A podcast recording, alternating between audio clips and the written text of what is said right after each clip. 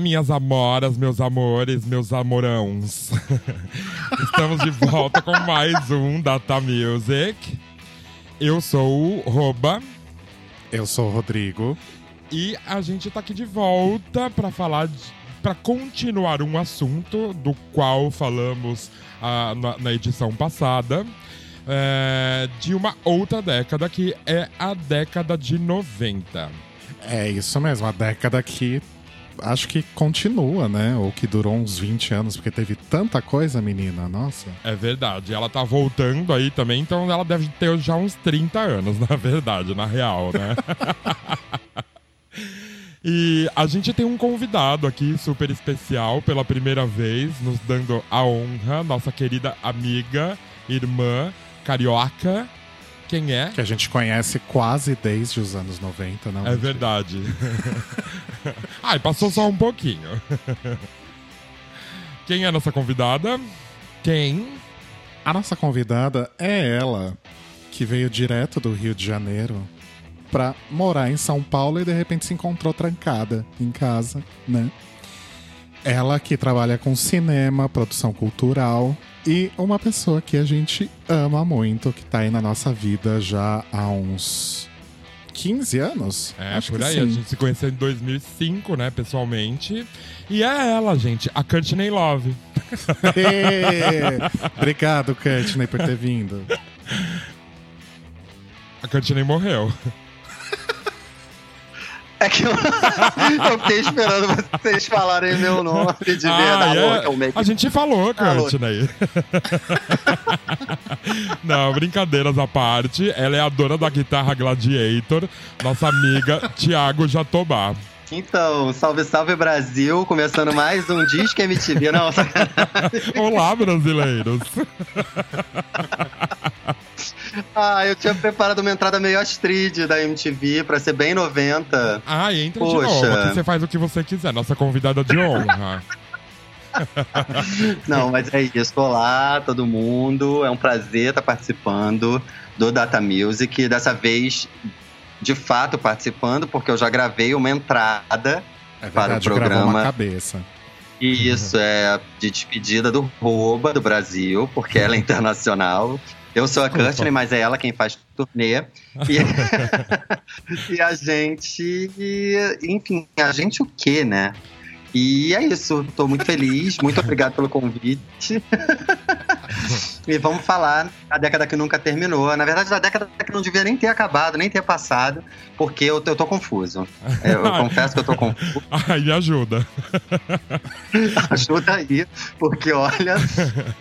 O Thiago tá aqui com a gente porque, pelo simples motivo de que, assim como eu e o Rodrigo, ele viveu essa, década, essa década intensamente, né? Foi a nossa década de transição da vida aí, né? De criança para adulto.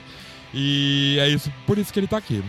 E só antes da gente começar, eu queria falar se as pessoas. É quiserem falar com a gente, elas podem é, entrar lá no nosso Twitter ou então no nosso Instagram, que é Data Music Pod ou então mandar um e-mail pra gente no faleconDatamusic.gmail.com e todo, toda vez que a gente lança episódios, tem, a gente publica lá no Facebook, e no Facebook é só isso.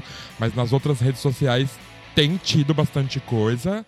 E, aliás, eu quero agradecer todas as pessoas que estão interagindo lá com a gente. Arrasou, rouba muito social media. que ele que cuida do conteúdo do, do, do, do Data Music nas redes, está arrasando.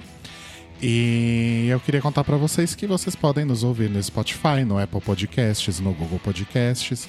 Pode assinar o nosso feed para ouvir aí no seu agregador de podcasts preferido.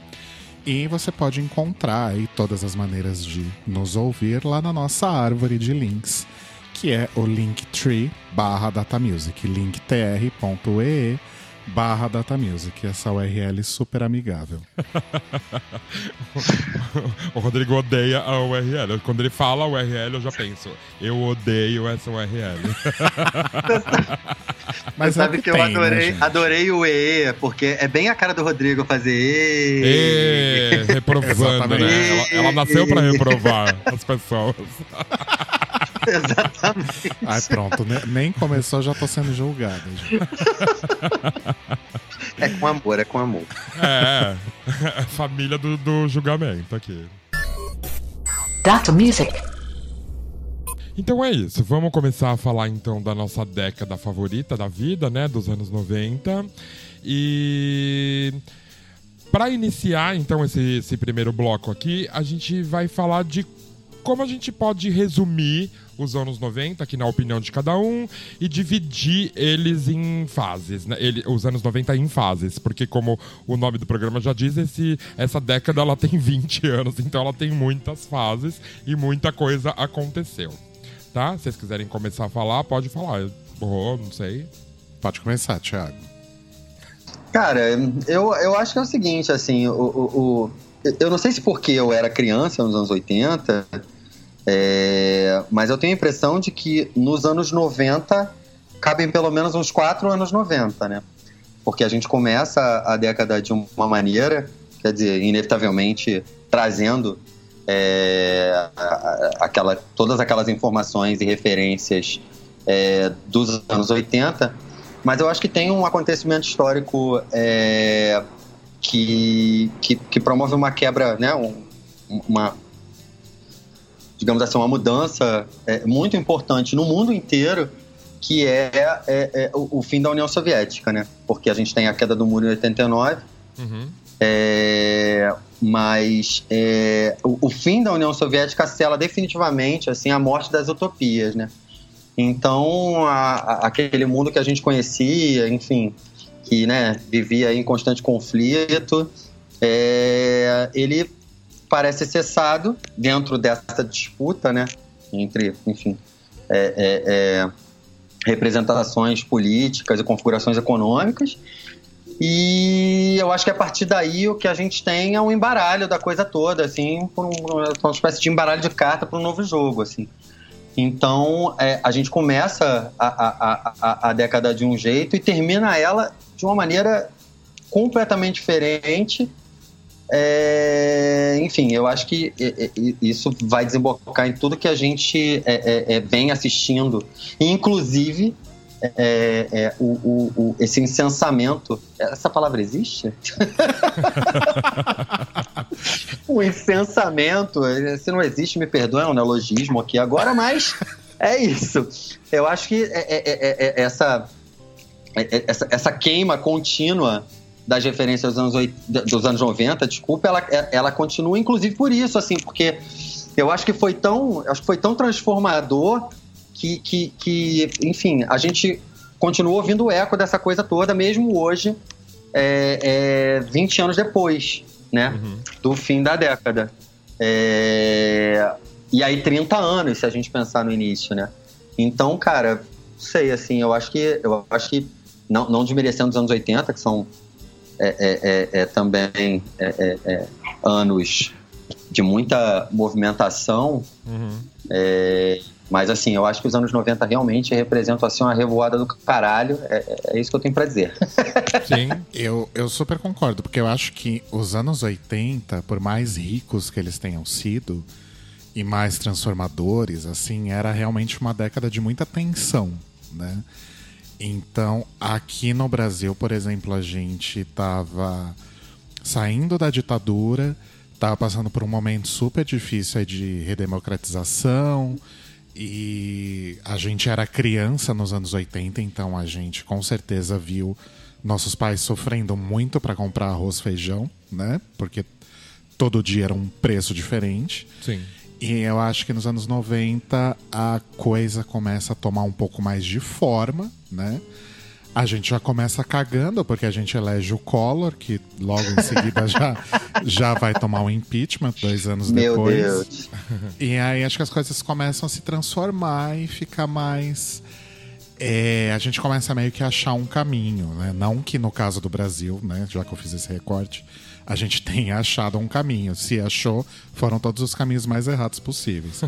Mas, de qualquer forma, nos anos 90 é quando a gente começa a andar meio com as próprias pernas, né? E, e nós que fomos jovens nesse, nesse período, eu acho que isso também impacta muito na nossa vida, porque talvez os jovens dos anos 80 não tivessem tanta flexibilidade, tanta opção de ser o que quisessem ou fazer Exatamente. o que quisessem, né? E a gente crescendo nos anos 90, a gente já começa a ter mais opções de rumo na vida, né? Sim. É, talvez por isso que os anos no- 90 sejam tão importantes. É, porque eu acho que ele já vem do sentimento de não poder e não ter lá dos anos 80 e as coisas se tornaram mais possíveis, né? Nos anos 90. A gente tem uma, uma mudança grande aí de tecnologia.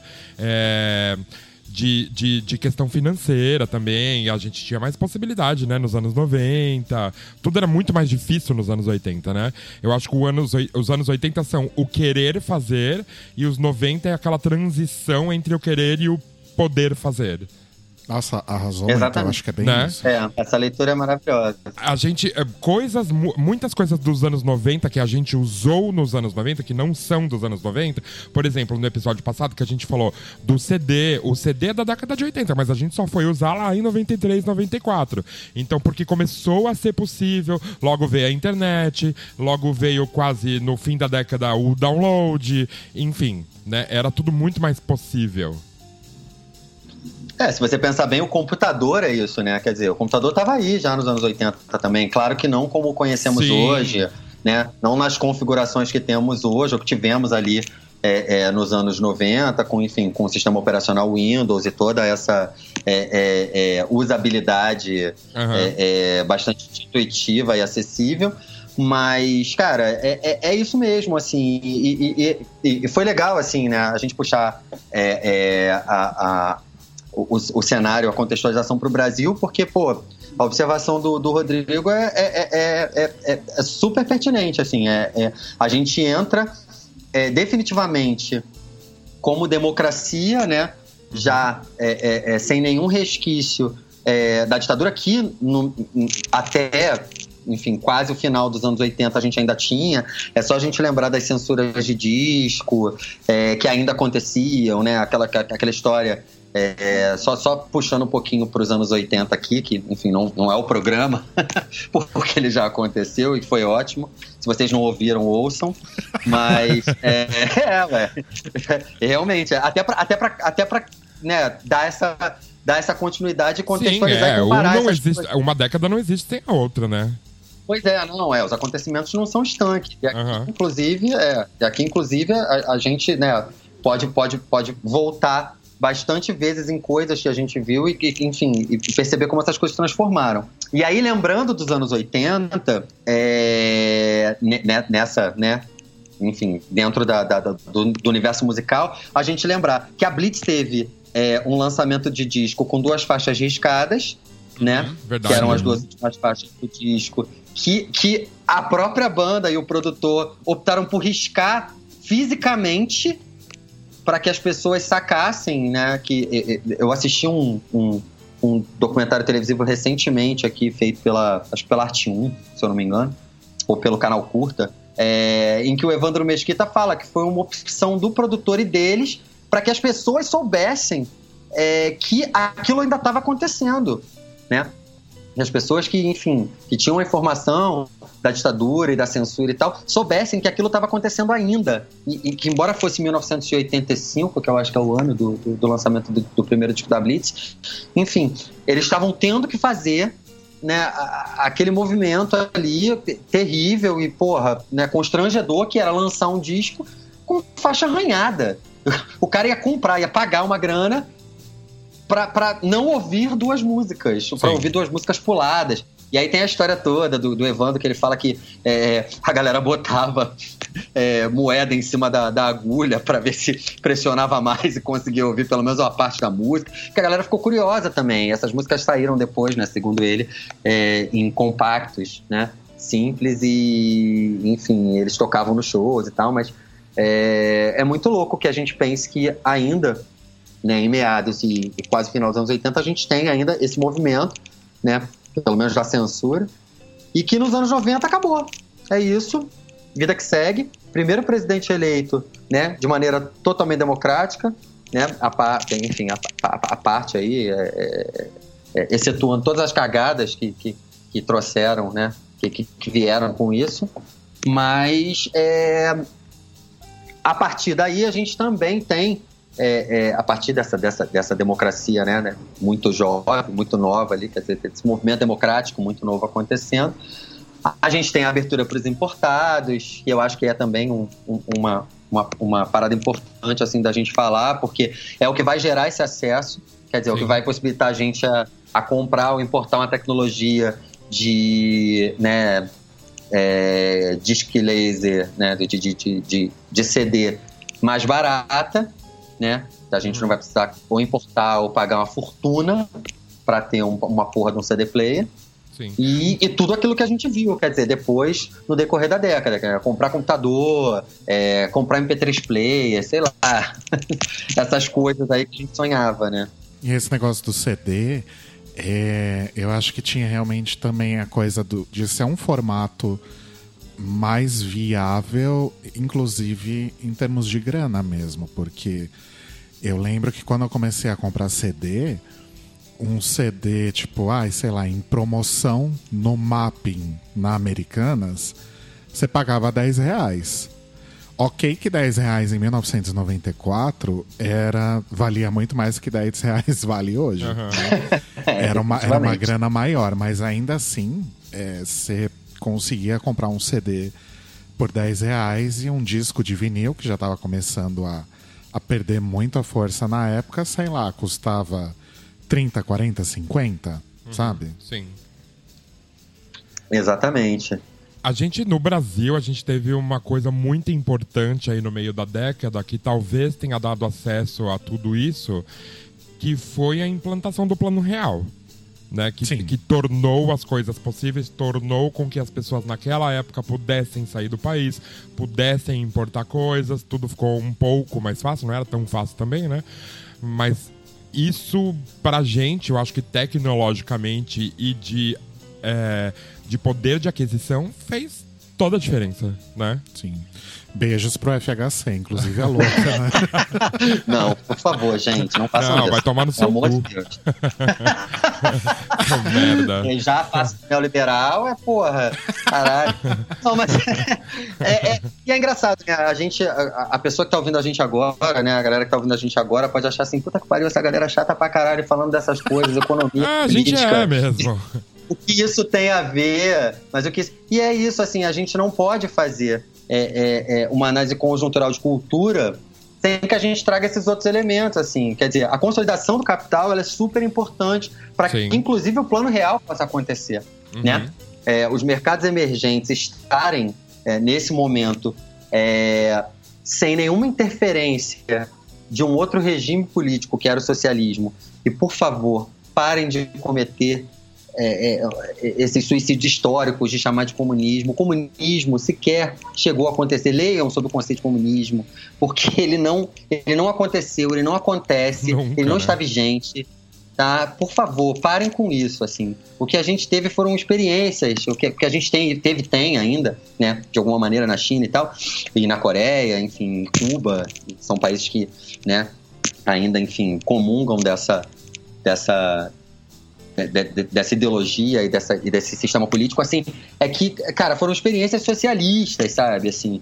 Então a gente não tinha mais essa incidência e o capital pôde, então, né, experienciar e, e enfim, entrar de uma outra maneira é, dentro, inclusive, desses mercados novos, como, como, como era, como, como é, né, e como foi o Brasil, a China, a Índia, enfim, uhum. é, alguns países da África da, da África e, e, e, e, mesmo países do leste europeu, assim, é, que, que, né, que, enfim, depois da queda do, do, do, da União Soviética, começaram também a experimentar essa abertura de mercado e tal. E, e, é impossível, né, a gente não tratar disso, então, assim, é só para ficar claro, assim, que... Não, não, não né, tem como falar dos anos 80 e anos 90 no Brasil sem falar de política, não tem como. Até mundo, Sim. na verdade, né? Como você mesmo disse lá no início, tudo começou com o fim da União Soviética e essa foi uma transição mundial da situação Sim. geral, Total. não era só política. É uma porrada, é uma porrada que a gente sente até hoje. Inclusive. com certeza. E nós acompanhamos muito de perto isso, né? Não tem como não falar. Fez parte da nossa vida diária ali. E isso tá se tornando um podcast de política agora. Vamos migrar É, pra não, mas- música, então. Sem perder o contexto, sem perder. Sem per- Mas era só pra explicar também, pra gente não ser alvo dos haters aí, porque. falar do contexto da música, gente. É... Eu acho que quando a gente fala sobre a década ter durado tanto, é até porque a gente viu uma porrada de coisa acontecendo, ou nova, ou sendo retomada nos anos 90, né? Sim. Aham. Então eu acho que o primeiro grande impacto aí que a gente vê musical no, no- logo no início, bem no início, bem no comecinho dos anos 90, que é algo que nós três, que formou o caráter de nós três, inclusive, é o grunge, né? Sim. É isso que aí. Lá, que lá em 90, 91 já tava já tava estourado. O, o Ten do, do Pearl Jam é de 91, não é? Sim. Isso, é da mesma, do mesmo ano do, do, do Nevermind. Ah, o Nevermind é 91 também, verdade. Aham. É, também, também. Que é um disco que traz, né? Na verdade, toda essa. Esse frenesi, enfim, e essa maluquice que foi aí é, é, é, é, o, o underground é, é, chegando ao status de mainstream, né? Chegando a- às rádios. O, o início dos anos 90, pra mim, eu consigo é, resumir da seguinte forma. Que ele veio com aquela coisa do final dos anos 80 do Guns N' Roses, que foi até ali 90. E quando chegou lá o Rock in Rio 91, o Guns ficou mais forte, mas também trouxe muita coisa que a gente não tinha visto ainda. É, na verdade, assim, eu acho que. eu- eu- enfim, isso não sou eu quem tô dizendo, né? As fontes não são tirei do cu. Mas. é, é importante falar, né? Mas. é, o que você consegue assistir é, em, em- em programas, enfim, em documentários, em- em- e mesmo né, em, em material é, é, é, é, de texto, assim, livro, enfim, reportagem e tal, é, é que o, o, o mercado né, da música, da música pop, né, do pop rock, ele tava meio saturadão das bandas, né, de, de, de, de- heavy metal e de hard rock, Uhum. que eram até então as bandas que dominavam o mercado fonográfico, né, quer dizer, você Uhum. tinha o, o Guns, que era o, o, o headliner da porra toda, né, Aham. enfim, aquele sucesso estrondoso desde de, de- de- ali de meados final da década de 80, passando para os 90 com o You Could Be Mine, enfim, sendo é, é, trilha sonora do Exterminador do Futuro 2 e, e tudo mais, né? As polêmicas do próprio Axel Rose, o Axila Cor-de-Rosa. Com- Eu acho que eles nem deixaram de dominar. Na verdade, eles continuaram dominando, porém algumas outras bandas foram no carrinho ali. Como no Rock in Rio, por exemplo. O Rock in Rio 91 Sim, ele trouxe coisas que a gente não tinha visto ainda. O Fate No More, por exemplo. O Living Uhum. Color. O Living Color. o Living Color. Que era ali o comecinho daquela. Não era grunge, mas era o comecinho daquela coisa ali. Tipo, caralho, tem algo novo ali, vamos lá. Teve muita coisa nova ali nesse Rock in Rio. Eu acho que é, pra gente, no Brasil principalmente, além de dar mais força pra esses, né? Que era o, o Guns, por exemplo. O Guns também explodiu no Brasil em 91 com Rock in Rio. Né? Ele, ele Sim, sim, não, de fato, como, assim. como não é que, poucas, não é que por exemplo, a única banda que tocou duas vezes no mesmo festival, né? Gente, Sim. eu tenho uma história sobre o Guns, porque eu até falei isso no, no, no programa de anos 80, que o Guns foi a minha primeira banda preferida de adolescente. Assim, Minha né? também. Porque em 1990 eu ia fazer 12 anos. E eu lembro que quando saiu o Use Use Your Illusion, em 92, saiu, tipo, pertíssimo do meu aniversário, assim. Eu acho que saiu, sei lá, dia 12 de setembro de 92, alguma coisa assim. e eu, como um jovem que era muito, uma criança jovem, muito mimada, eu pedi pro meu pai me dar de presente o Use Your Illusion, nos dois volumes. E aí o coitado ficou numa fila de loja pra conseguir comprar os discos pra me dar.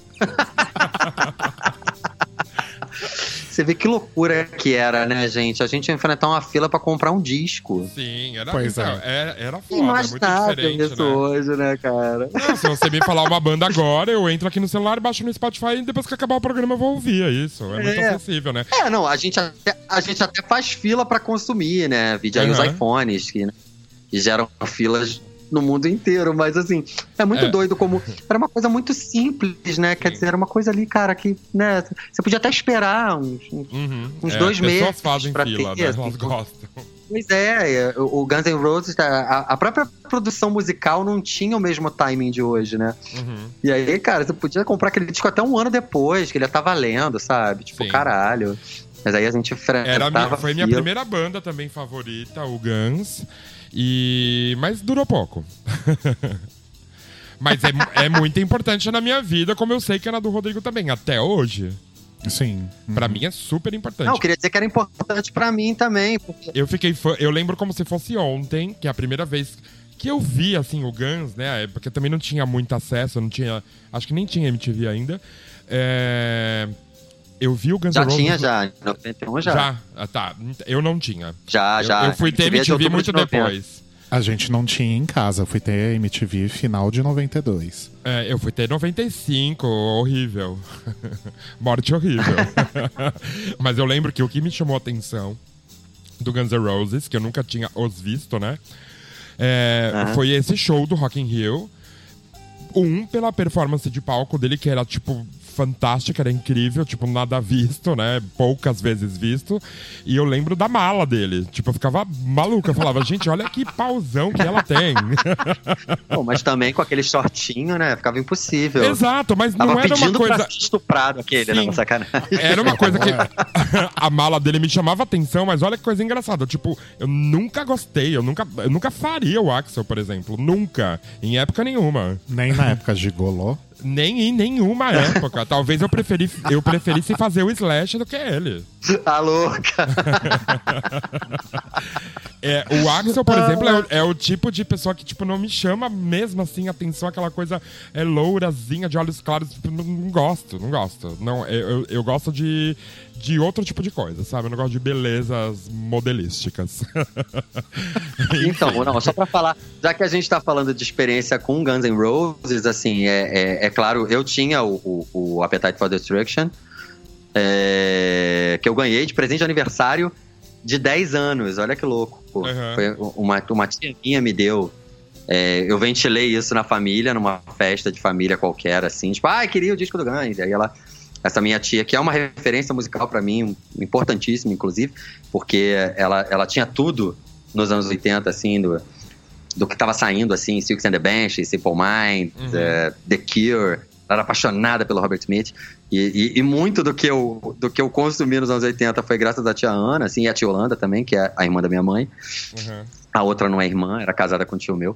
Mas elas eram relativamente mais novas e tal.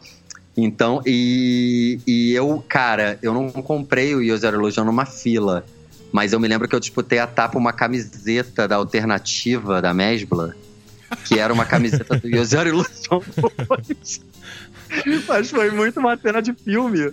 Porque eu tava na, na Mesbla do Barra Shopping, eu devia ter uns, uns 11 anos e tal. E, ou 12, talvez. E aí, cara, tinha essas camisas, mas não tinha nenhuma P. E eu, pô, né, caralho, magro pra cacete, não ia comprar uma camisa G, muito embora, sei lá, de repente tivesse até podendo, o oversize era, um, era, um, era uma linguagem ali no, no início dos anos 90, mas eu queria uma camisa maneirinha, assim, mais sequinha e tal, pra ficar, né, meio, meio no corpinho do Axel, a louca. E aí, cara, eu botei a mão junto com uma menina e a gente meio que brigou, assim. Tipo, eu, eu vi primeiro, não, fui eu. E aí, cara, caralho, a minha mãe, Tiago, pelo amor de Deus, eu falei, eu vou levar essa camisa. Ela é minha! Ela, ela, desistiu, ela desistiu porque eu comecei a me exaltar. Eu acho que ela é uma pessoa mais, mais, mais discreta. Enfim. E ela soltou meio assim, falando: tudo bem, eu compro essa daqui. E aí saiu, sabe, meio puta. Mas, porra, eu, eu tinha que ter aquela camisa. E Tudo bem, eu comprei a compro essa do numa- Skid Row. Não, é, é que tinha User Illusion 1 e 2, né? Com, a- com as capas do disco, User Illusion 1 e 2, e tinha é, diferentes cores. A, a, a, a, User Illusion 1 era cinza e a User Illusion 2 era roxa. Cara, e roxo com amarelo, aquilo, né, me ganhou Uhum. assim, de uma maneira avassaladora. Eu falei, cara, não, essa daqui é a única P, vai ser minha. Eu puxei mesmo a camisa, assim, Custe eu- que inclusive queria pedir desculpa se a menina, ela estiver ouvindo agora. eu nem gosto tanto do Guns hoje. Desculpa se eu te traumatizei aquele. Mas foi isso, foi, essa é a minha história com Guns N' Roses. Mas logo se dissipou e o, o Nirvana tomou o espaço Sim. como o grunge, né? De maneira... Literalmente, né? Porque acho que quando sai o, o Ne- Não exatamente quando sai, mas conforme o Nevermind vai sendo promovido, chega um momento que ele tira até o, o Michael Jackson, né? Do, do topo das paradas. Sim, topo verdade. das paradas. Aham. Ele consegue bancar os maiores vendedores de disco, né? Até então. Aham. E, e pro Brasil, como eu tava dizendo lá, esse lance do Rock in Rio, que bandas vieram no, no carrinho, né? No trenzinho ali junto com as bandas de, de hard rock, meio metal, sei lá o quê, que era o Metallica e o Guns N' Roses nessa época, que eram muito fortes, né? É, isso foi tão rápido, essa transição, que no ano seguinte, 1992, todas essas bandas estavam no Brasil. De grunge, né? 93. Foi não? 93, verdade. Foi, foi muito rápido, né? No Hollywood Mas, Rock. é, não teve gente que veio no Hollywood Rock 92 ainda? Tipo, Eu acho Alice que- in não, Chains? o- não vem? o- eu não, eles o- vêm o- todos em 93, né? Então, eu fui nesse também. O de 92 ainda tinha aquela coisinha meio hard rock, que teve Skid Row, teve o Extreme, e eram essas bandas aí. Mas no ano seguinte, o, praticamente o festival inteiro era de, era de bandas grunges. É. 93 foi Nirvana. Teve o Red, Hot, Chili Peppers, que, n- que não é grunge, mas tá no. pegou que carrinho de vendido- mão, né? Como a gente falou lá atrás, no outro programa. É, tava meio que no mesmo balaio, assim. Aham. É, mas Tem- não era porque também eles estavam no balaio do, do, do, do funk rock lá, do, do- do- daquela coisa do... Sim, Do- e, que- e que juntou tudo, né? Tipo, ai, vem aí, a gente é tudo É, irmã. O Feito More também, o- né? Não era grunge. Tinha o Feito More, é, exatamente, né? O Fate No More, é- na, na verdade, eu acho que o Fate No More abriu no Brasil esse lance do funk metal, né? É, no Rock então, in Rio. É, funk rock, E foi a primeira metal. vez ali que a pessoa, a- as pessoas viram, tipo, puta, olha o cara com o cabelo raspado embaixo, com uma bermuda largona, com uma, uma, uma camisa xadrez. Acho que foi a primeira vez que a gente Aham. viu, tipo, esse visual que a gente usou horrores depois, né? É, pois é, né? Enfim. E, e logo então teve esse Hollywood Rock que tinha todas as bandas grunges estavam, grunges estavam no Brasil, né? Pra participar desse, desse festival que acontecia também em janeiro. É, eu lembro que um dia teve o Red Hot Chili Peppers e o Alice in Chains, e no outro dia teve o Nirvana, o L7. E não lembro quem Nossa. mais. O Dr. Cine e o Engenheiros É. do Havaí, gente. E olha, a gente, banda agora- Não, mentira. Isso, isso é pra um próximo Data Music. Vamos fazer um Data Music só do engenheiro, gente? Ai, Sim. vamos, eu topo. Faz com o Rô. Por favor. Se retira. A gente pode fazer um com só de Legião também, Bi. Né? Não precisa. A louca. Não, aí eu que Só pra matar as, as pessoas de inveja, eu fui nesse Hollywood Rock.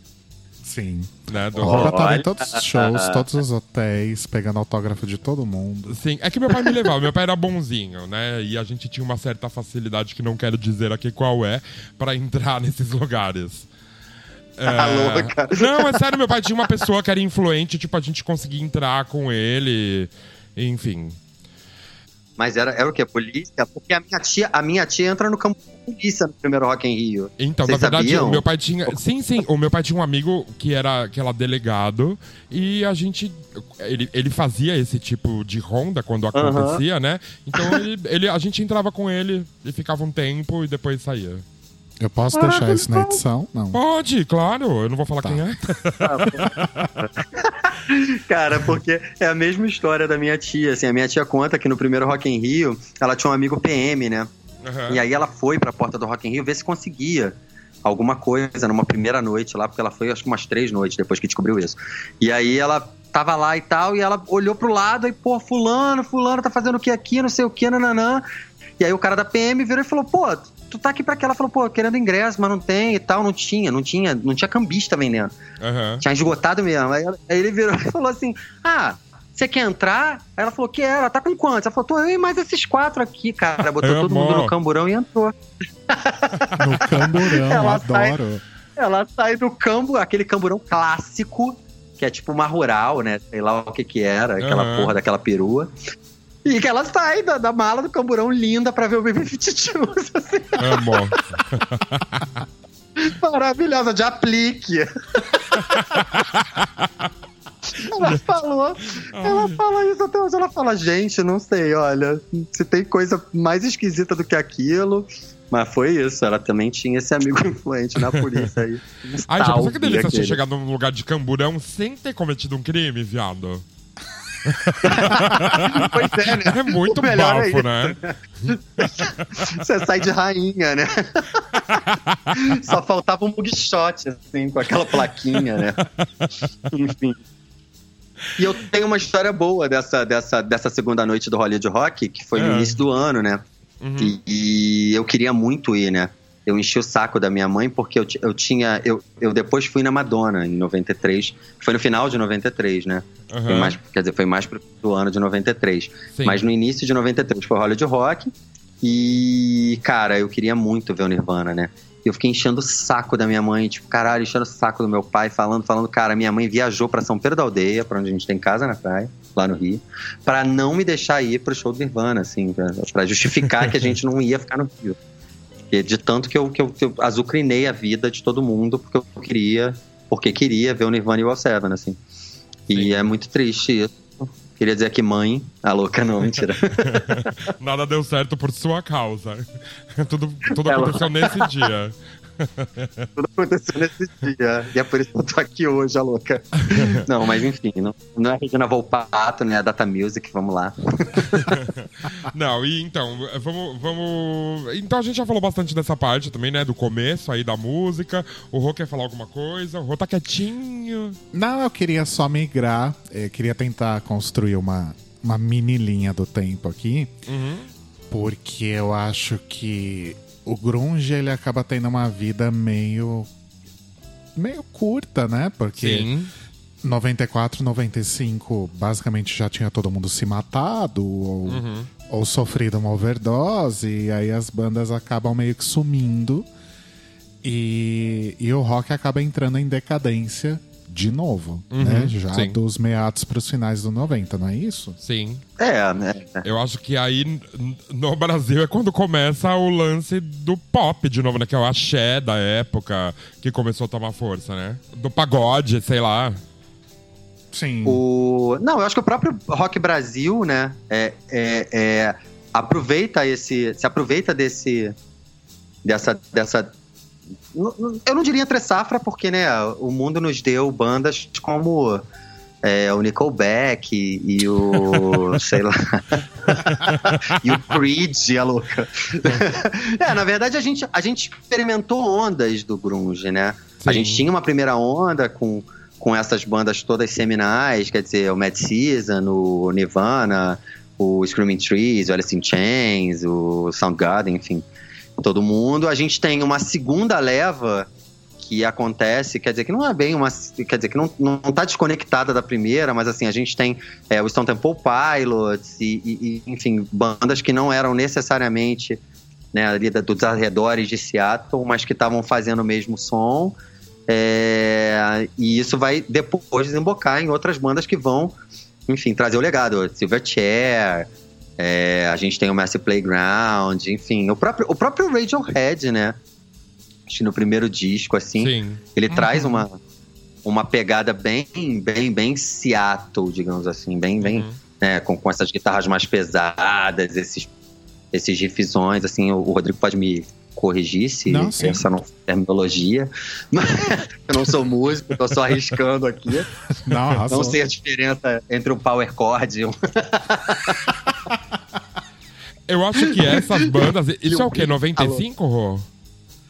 Então, o primeiro do Radiohead já é 93. Eu Ah, É acho. 93, né? É, e tá bem Sim. conectado ali, quer dizer, tá vindo nesse rasteio mesmo, né? Aham. É, é, e se a gente for pegar outras coisas que saíram na mesma época, elas não vão ser grunge, mas elas vão ter uma sonoridade que se aproxima ali, essas coisas do. Sim, Né? não, Essa- então, eles, eu acho que não são grunges, mas tipo, ah, tipo, vamos dar uma continuidade aqui. É isso que eu penso. Eu lembro de coisas incríveis e quando eu penso, quando eu, pen, eu- eu- quando eu penso em Creep do Radiohead, por exemplo, já me vem essa época na, na mente. Pra mim, Sim. na minha cabeça, Sim. faz parte do grunge. Quando eu vejo o Smashing Pumpkins, por exemplo, faz parte também, Nossa, porque eu é, ia é ali falar perto. deles agora. Aham. Quando É eles verdade. lançaram, por exemplo, lá, já um pouco mais depois da metade, quando eles lançaram o Melancholy, que eu ouvi Bullet with Butterfly Wing, eu falei, caralho, isso é tipo, muito 92. É, pois é, justamente. Né?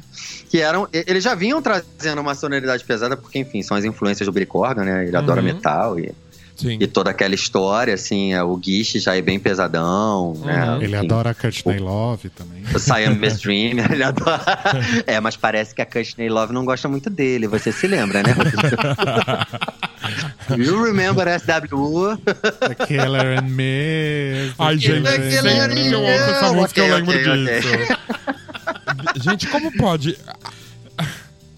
Ai, sei Fala, lá, não fala. quero. Eu não, não quero falar. Não, e o Rouba, coitado, saiu no meio do Duran Duran pra ir pra aquilo, né? Sim. Saiu no meio do Duran Duran pra ver a Courtney Love. Eu lembro dela reclamar falando que a frase é dela, gente. E aí eu falo.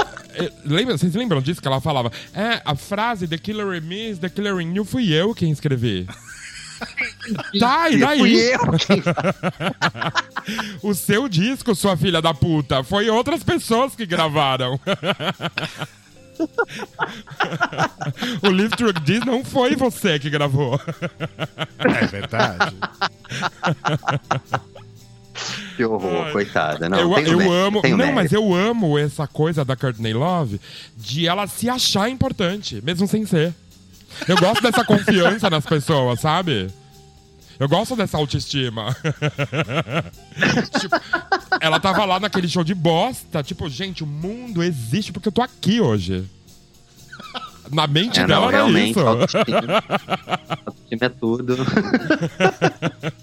O Rouba tinha falado de axé, pagode, afins que realmente foram coisas que tiveram um, um grande boom aqui no Brasil nos anos 90 em termos de música popular, digamos assim. Eu Odeio esse termo, mas ok. Sim.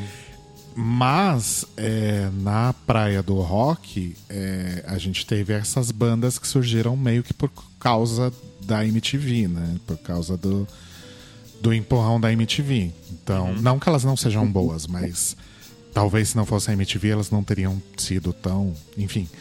Que é Raimundos, Chico Science, Sim, é verdade. o próprio Skank Uhum. e coisas É, do não, tipo, eu, né? acho, eu acho que tem duas coisas aí. Aí a gente vai to- retomar de novo aquela coisa do. do, do- da- da- dessa, dessa nova experiência econômica que a gente vive no país, né? E dessa, e dessa transformação da própria cultura de consumo e de consumo de música, em última análise, assim, que é a- o advento dos selos, né? Quer Sim. dizer, é, as, as grandes gravadoras, co- como o underground, né? Ele ascende para o mainstream, quer dizer, ele vira, né? Na verdade, é, é, é, ele deixa de ser underground, passa a ser o pop, o pop rock, na verdade. É, os selos começam a aparecer para mostrar para as gravadoras, né, se, se aliando às, às grandes gravadoras, claro, sem, sem deixar de depender do sistema delas, mas mostrando para elas que tem uma coisa acontecendo que está passando ao largo da, da, da, da, da, da, da- né, da- da- do, do campo de visão delas ali, né? Porque para você estourar antes, o que, que tinha que acontecer? Ou tinha que ter um olheiro, né, no teu show, ou você tinha que conhecer os caras e entrar nesse esquema e abrir para uma banda e comer muita farinha ali até chegar no filé, né? Até chegar a assinar Uhum. é, é, um contrato com a Major e tal. E, cara, é isso. A gente tem, né, dentro, dentro falando de música internacional, por exemplo, né, a Sub Pop, é, para quem não sabe, quer dizer, para quem é mais jovem tá ouvindo isso aqui agora, assim, o Nirvana não, não aparece, né, é, é, na música com Nevermind. Ele tem um disco anterior chamado Bleach, que é lançado por uma gravadora micra chamada Sub Pop, que é um, um, um, um, seleco, é uma, é uma, né, é é uma gravadora pequena né, Na verdade, ela nem é um selo, né? Ela é uma gravadora de fato. Mas ela é uma gravadora tão pequena que ela não tem um esquema de distribuição. Então a gente nunca saberia do Nirvana em, em, em, em 1989, 90. Eu acho que é isso, né? Que é, que é quando o, o, o Bleach é de 89, me corrijam se eu, Eu estiver errado acho, aí. acho que é 89. É, 89, né? Então, a gente jamais saberia do Bleach porque a Sub Pop não tinha um esquema de distribuição mundial. Ela funcionava ali nos Estados Unidos, enfim. E aí, né? é, enfim, economicamente os Estados Unidos funcionam diferente, né? A gente sabe aí com mais ou menos como as coisas se desenrolam nos modelos de negócio e tal. E aí, cara, é, é- é- é a partir disso, né? Quer dizer, a partir desse, dessa, dessa gravadorinha, a Geffen Records, que é né, atrelada à Major, acaba pescando o Nirvana e trazendo. Mas assim, é, é- a partir disso eu acho, assim, não sei se é por isso, não tô aqui arriscando nem dizer que é, mas eu acho que a a gente começa a prestar atenção nessas pequenas gravadoras e nesses selos que vão aparecendo. Então, assim, muitas das, das bandas que eram, que, que chegaram pra gente nos anos 90, inclusive, não vinham pela EMI direto. Não vinham pela Sony Music direto. Elas eram é, é, Interscope. Elas eram é, Island Records. Elas eram, né? Quer dizer, ou eram, ou eram é, pequenas gravadoras com representação e distribuição nas grandes, ou eram realmente selos que estavam atrelados só para distribuição nas gravadoras. E o, o, o, o mercado nacional acho que vem nesse, nesse reboque, quando, né, quando a gente tem o Super Demo da Elza Cohen, é, lá no Rio lançando Planet Ramp, lançando é, é, outras bandas cariocas, como a gente tem a Banguela Records aqui em É, eu São ia falar Paulo disso, é verdade.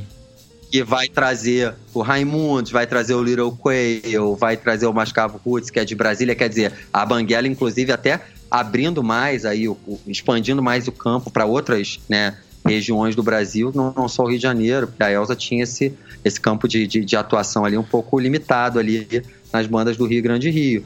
Mas assim, é isso, assim, entendeu? Eu acho que a gente tem aí e- essa essa virada também, é, é- é não só a MTV se consolidando, mas também esses pequenos selos e essas pequenas gravadoras acontecendo. A Rocket, né? Que é lá da associação do cara do Plebe Hood, que eu esqueci o nome, com o, com o Dado Vila Lobos, né? Nossa, no Rio. teve isso, verdade. Pois é, lançando uma galera, assim, né? Trazendo, trazendo inclusive bandas que tocavam, é, é, é, que cantavam em inglês para gravar um disco, É né? verdade, teve muito isso, né? Muita banda. Acho que, não sei no Rio, mas aqui em São Paulo tinha muita banda que cantava inglês, né? Tinha, tinha Pin-Ups, tinha Pitbulls on Crack. Uhum. Tinha é, o Mickey Junkies, né? Sim. É, aquela banda Rye, que era do interior, acho de Pira- Piracicaba, se eu não me engano. É, e, e realmente a cena, a cena em São Paulo trazia mais bandas que cantavam em inglês é, do que Tinha o a do Rio, Viper. talvez. Mas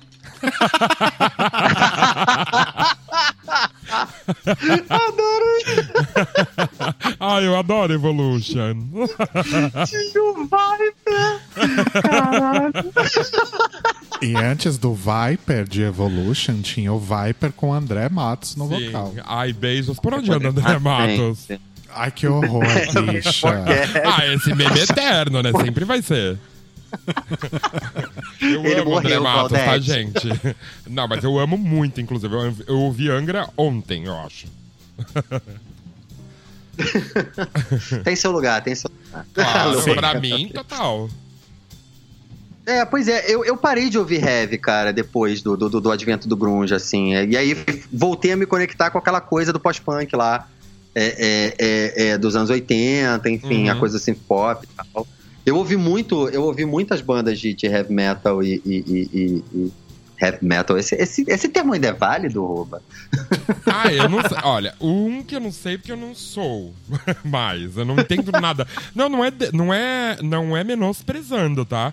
Eu não entendo mais nada de metal, nada.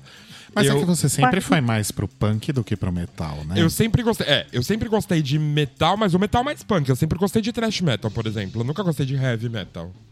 É, é verdade. o thrash metal ele já de- é mais punk, né? Ele já é mais violento, ele já é mais rápido. Falando nisso, os anos 90, inclusive, foi o ano do sepul... foi a década de Sepultura, né? Não, foi a Exatamente. década do metal. né? Se você parar pra pensar. Porque nessa onda aí também de grunge vieram as bandas de metal.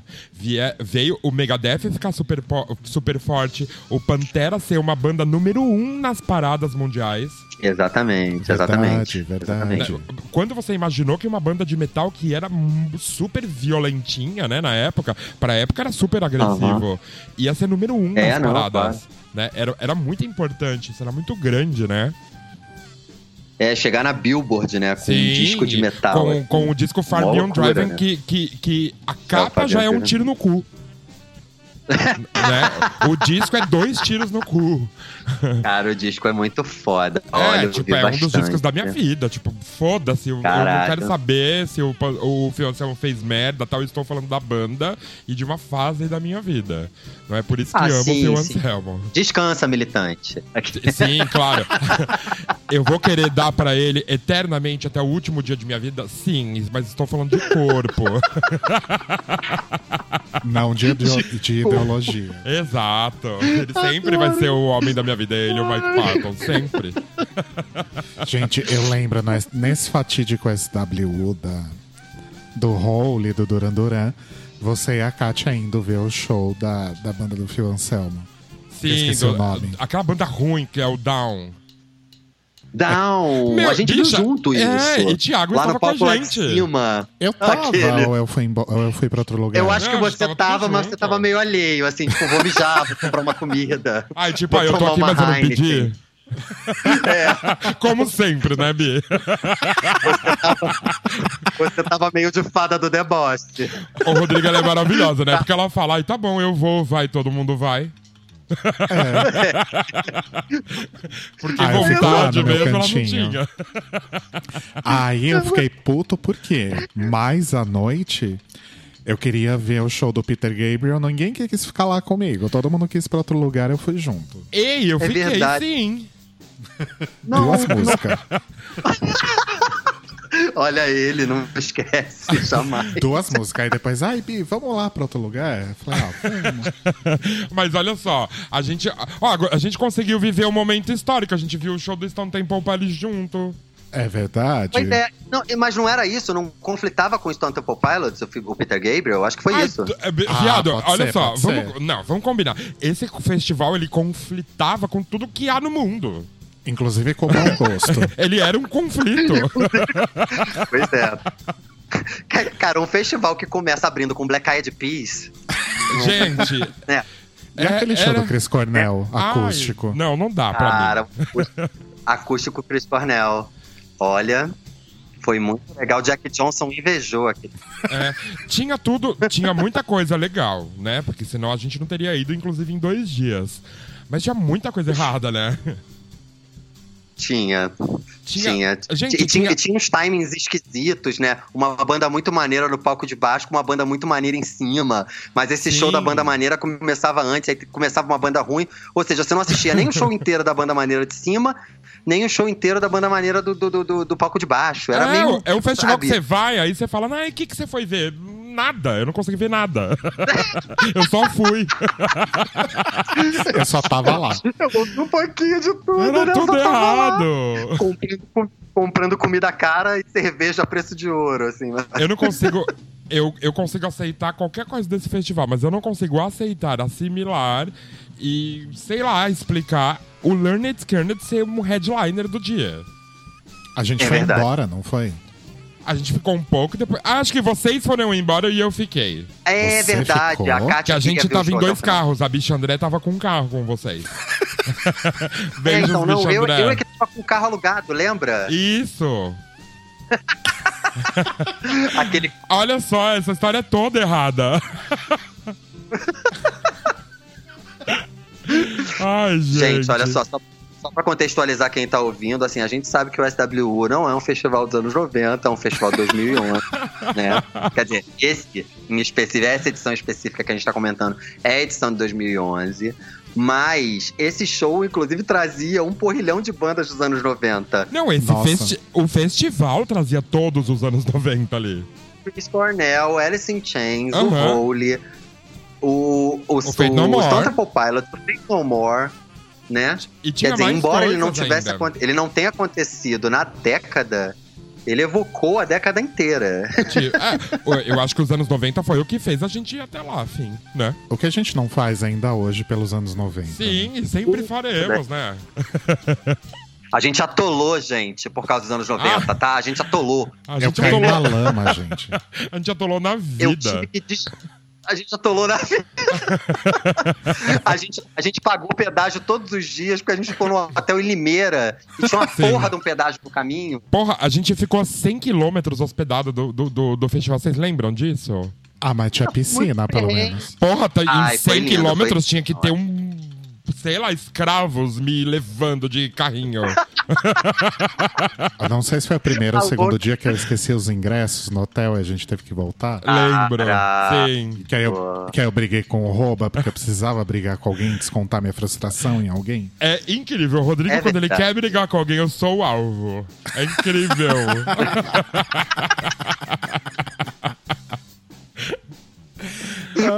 e, o, e o programa fugiu, né? O programa. Ai, vamos, vamos falar de nossas vidas.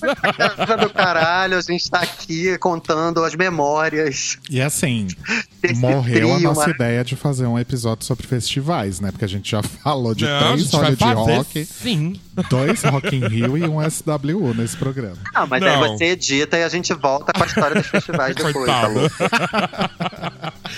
Não, a gente fala lixandainha. Ai, edita! Não vou editar nada, vai ficar a tudo. bicha lá, seis horas editando. Ai, edita, tá tudo bem. fudendo a vida, fudendo a vida do coleguinha, né? A gente tá deixando, tipo, a gente tá deixando passar uma coisa aqui que- meio ao largo, falando do, do, do- Quer dizer, focando tanto no rock, mas que é, é muito importante que a gente diga que é, é, é- é a popularização da música eletrônica Sim, Sim. verdade. durante os anos 90. Porque, assim, é claro, a música eletrônica sempre esteve ali, né? O acid house e toda... E, e- e mesmo o techno, quer dizer, são... são é, é, é, é, é, ritmos da música eletrônica que a gente conhece na década Mas na anterior. real, inclusive, a, a House e derivados ganham mais força de fato nos 90, né? Exatamente. E é 80 isso. era aí bem o comecinho ali, né? Uhum, justamente. E a gente tem o alargamento disso também, né? Quer dizer, além do house, do techno, a gente tem o surgimento do trance com a nossa querida Érica Palomino. Alô? Érica, se você estiver ouvindo, um beijo pra você. Vamos ser amigo. É, eu moro em São Paulo, é Álvaro de Carvalho, a louca. Mas,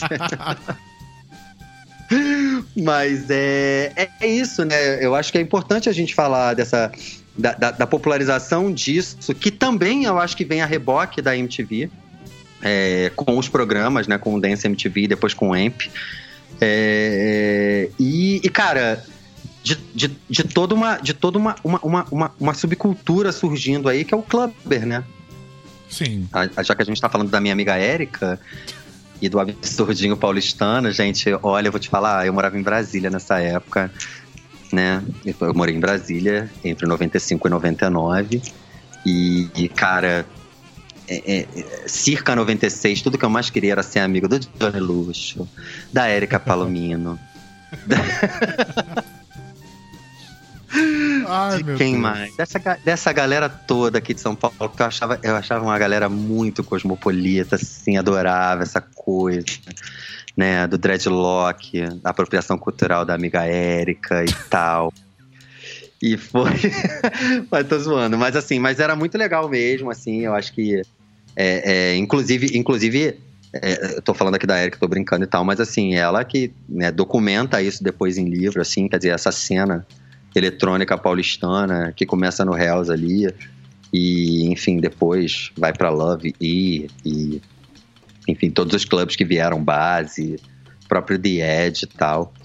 É, e, e os Cybermanos né? Que é a periferia de São Paulo se apropriando de uma cultura é, é, é, musical enfim e desse movimento cultural é, é, também na música eletrônica, né? Quer dizer, eu, eu, eu, vou fazer uma leitura aqui que pode ser leviana, tá, gente? Porque eu não sou uma pessoa de São Paulo, eu sou uma pessoa do Rio com uma passagem por Brasília. uma breve passagem. E, mas assim, eu acho que eu acho que tem um fenômeno muito curioso é, é, é, de consumo de, de, cultura pop na periferia paulistana, assim, que eu acho que em outros lugares não tem, assim. E é uma periferia que consome é, é, é, uma, uma, um, um, umas coisas que, que, que, a princípio a, a classe média, só a classe média teria acesso, né? Quer dizer, a, a, periferia de São Paulo é punk, a periferia de São Paulo é metal, a periferia, a periferia de São Paulo é rap, a periferia de São Paulo, a periferia de São Paulo é clubber. Sim. Isso é muito doido, assim. Eu não me lembro de, de, de por exemplo, em Brasília, quando eu morava lá, que é quando estoura o movimento clubber, assim, ter uma periferia com uma galera cybermano, assim, sabe? Consumindo cultura na periferia, é, essa, essa cultura que seria uma cultura, né, muito classe média na periferia, assim. Uhum. E... É porque a periferia de Brasília seria, sei lá, Ceilândia, né? É, pois é, é, e é uma periferia. É, não, e é isso, assim, é muito pouco cosmopolita, ela tá pouco conectada com as construções é, é, culturais dessa classe média que tá tomando plano piloto, assim. Então, eu acho que tem essa, tem essa, né, você vê aí, se a gente for, for tomar o B-Rock, por exemplo, né, lá nos anos 80, porra, a galera era filha de, de, de, de, de, de alto funcionário do Banco do Brasil, filha de diplomata, né? É, porra, filho de assessor parlamentar. Não era uma galera, né? Tipo, porra, ali da Ceilândia ou de Taguatinga, ou, ou sei lá, do, do, do, do, Cruzeiro que fosse, que é, na verdade, uma região que é no plano piloto, mas que está é, é, meio que no canto do plano piloto, né? É, o Cruzeiro, as octogonais e tal, que são meio que uns, uns digamos assim, uns subbairros de Brasília. Brasília não tem bairro, tem quadra, mas seria isso, seria mais ou menos como que esses bairros que estão colados ali com o, o, o. Assim. Uhum. E, e, cara, é, é, isso, assim, eu, eu não sei, eu tô, eu tô puxando essa brasa aqui do House, tô vendo que vocês estão quietinhos. Porque ah, porque eu não tenho, eu não tenho, não é meu lugar de fala, Bi. Na verdade, o que eu ia, o que eu ia puxar é acho que fez, fez super sentido o Thiago trazer isso, porque o que eu tava querendo puxar antes já é uma coisa depois, mas que tem a ver com esse contexto, que são bandas e duos e coisas do tipo é, Chemical Brothers, Prodigy. Uhum. Então, justamente, eu, eu, puxei isso por isso, assim, porque eu acho que assim, o DJ vira rockstar, né? Porque, gente, DJ não canta. Ou pelo menos não costuma cantar, né? Quer dizer, eu não sei agora com esses Alok aí, sei lá o que essa galera faz. Ai, nunca vi, gente. Não conheço. É, nunca vi. nunca vi mas, essas assim, coisas. Eu juro é pra vocês, eu né? nunca vi. O quê? Mas, mas mesmo de antes? Mesmo dos não, anos 90? Esses, esses de agora, assim, tipo, se, se eu encontrar na rua, eu não sei quem é. Ah, sim, claro. Nunca ouvi nada. pois é, olha, enfim. olha pouco. Porque você sabe a cara do Chemical Brothers né? Sim, sim, sabe claro. A cara do, ela é, você, sabe a cara, você não sabe a cara do Daft Punk porque eles estão sempre de capacete. Sim, mas... Mas, você vê uma, mas se você vê um capacete, você sabe que é eles. É o Daft Punk, sabe? se eu vejo o capacete, eu sei quem é. Então, é, é muito louco, né? Que, que a gente. E que as pessoas que gostavam de rock passam a consumir também esse tipo de música. Super. Né? Quer dizer, é, a galera que ouvia rock, eu via Chemical Brothers, que era, Sim. porra, super pesado e tal. Ou ouvia alguma coisa é, de jungle ou de drum and bass, porque, porra, uhum. né? Eu super galera... ouvia. Drum and pois bass é. eu só ouvia Fernanda Porto, a louca. samba sim, samba sim.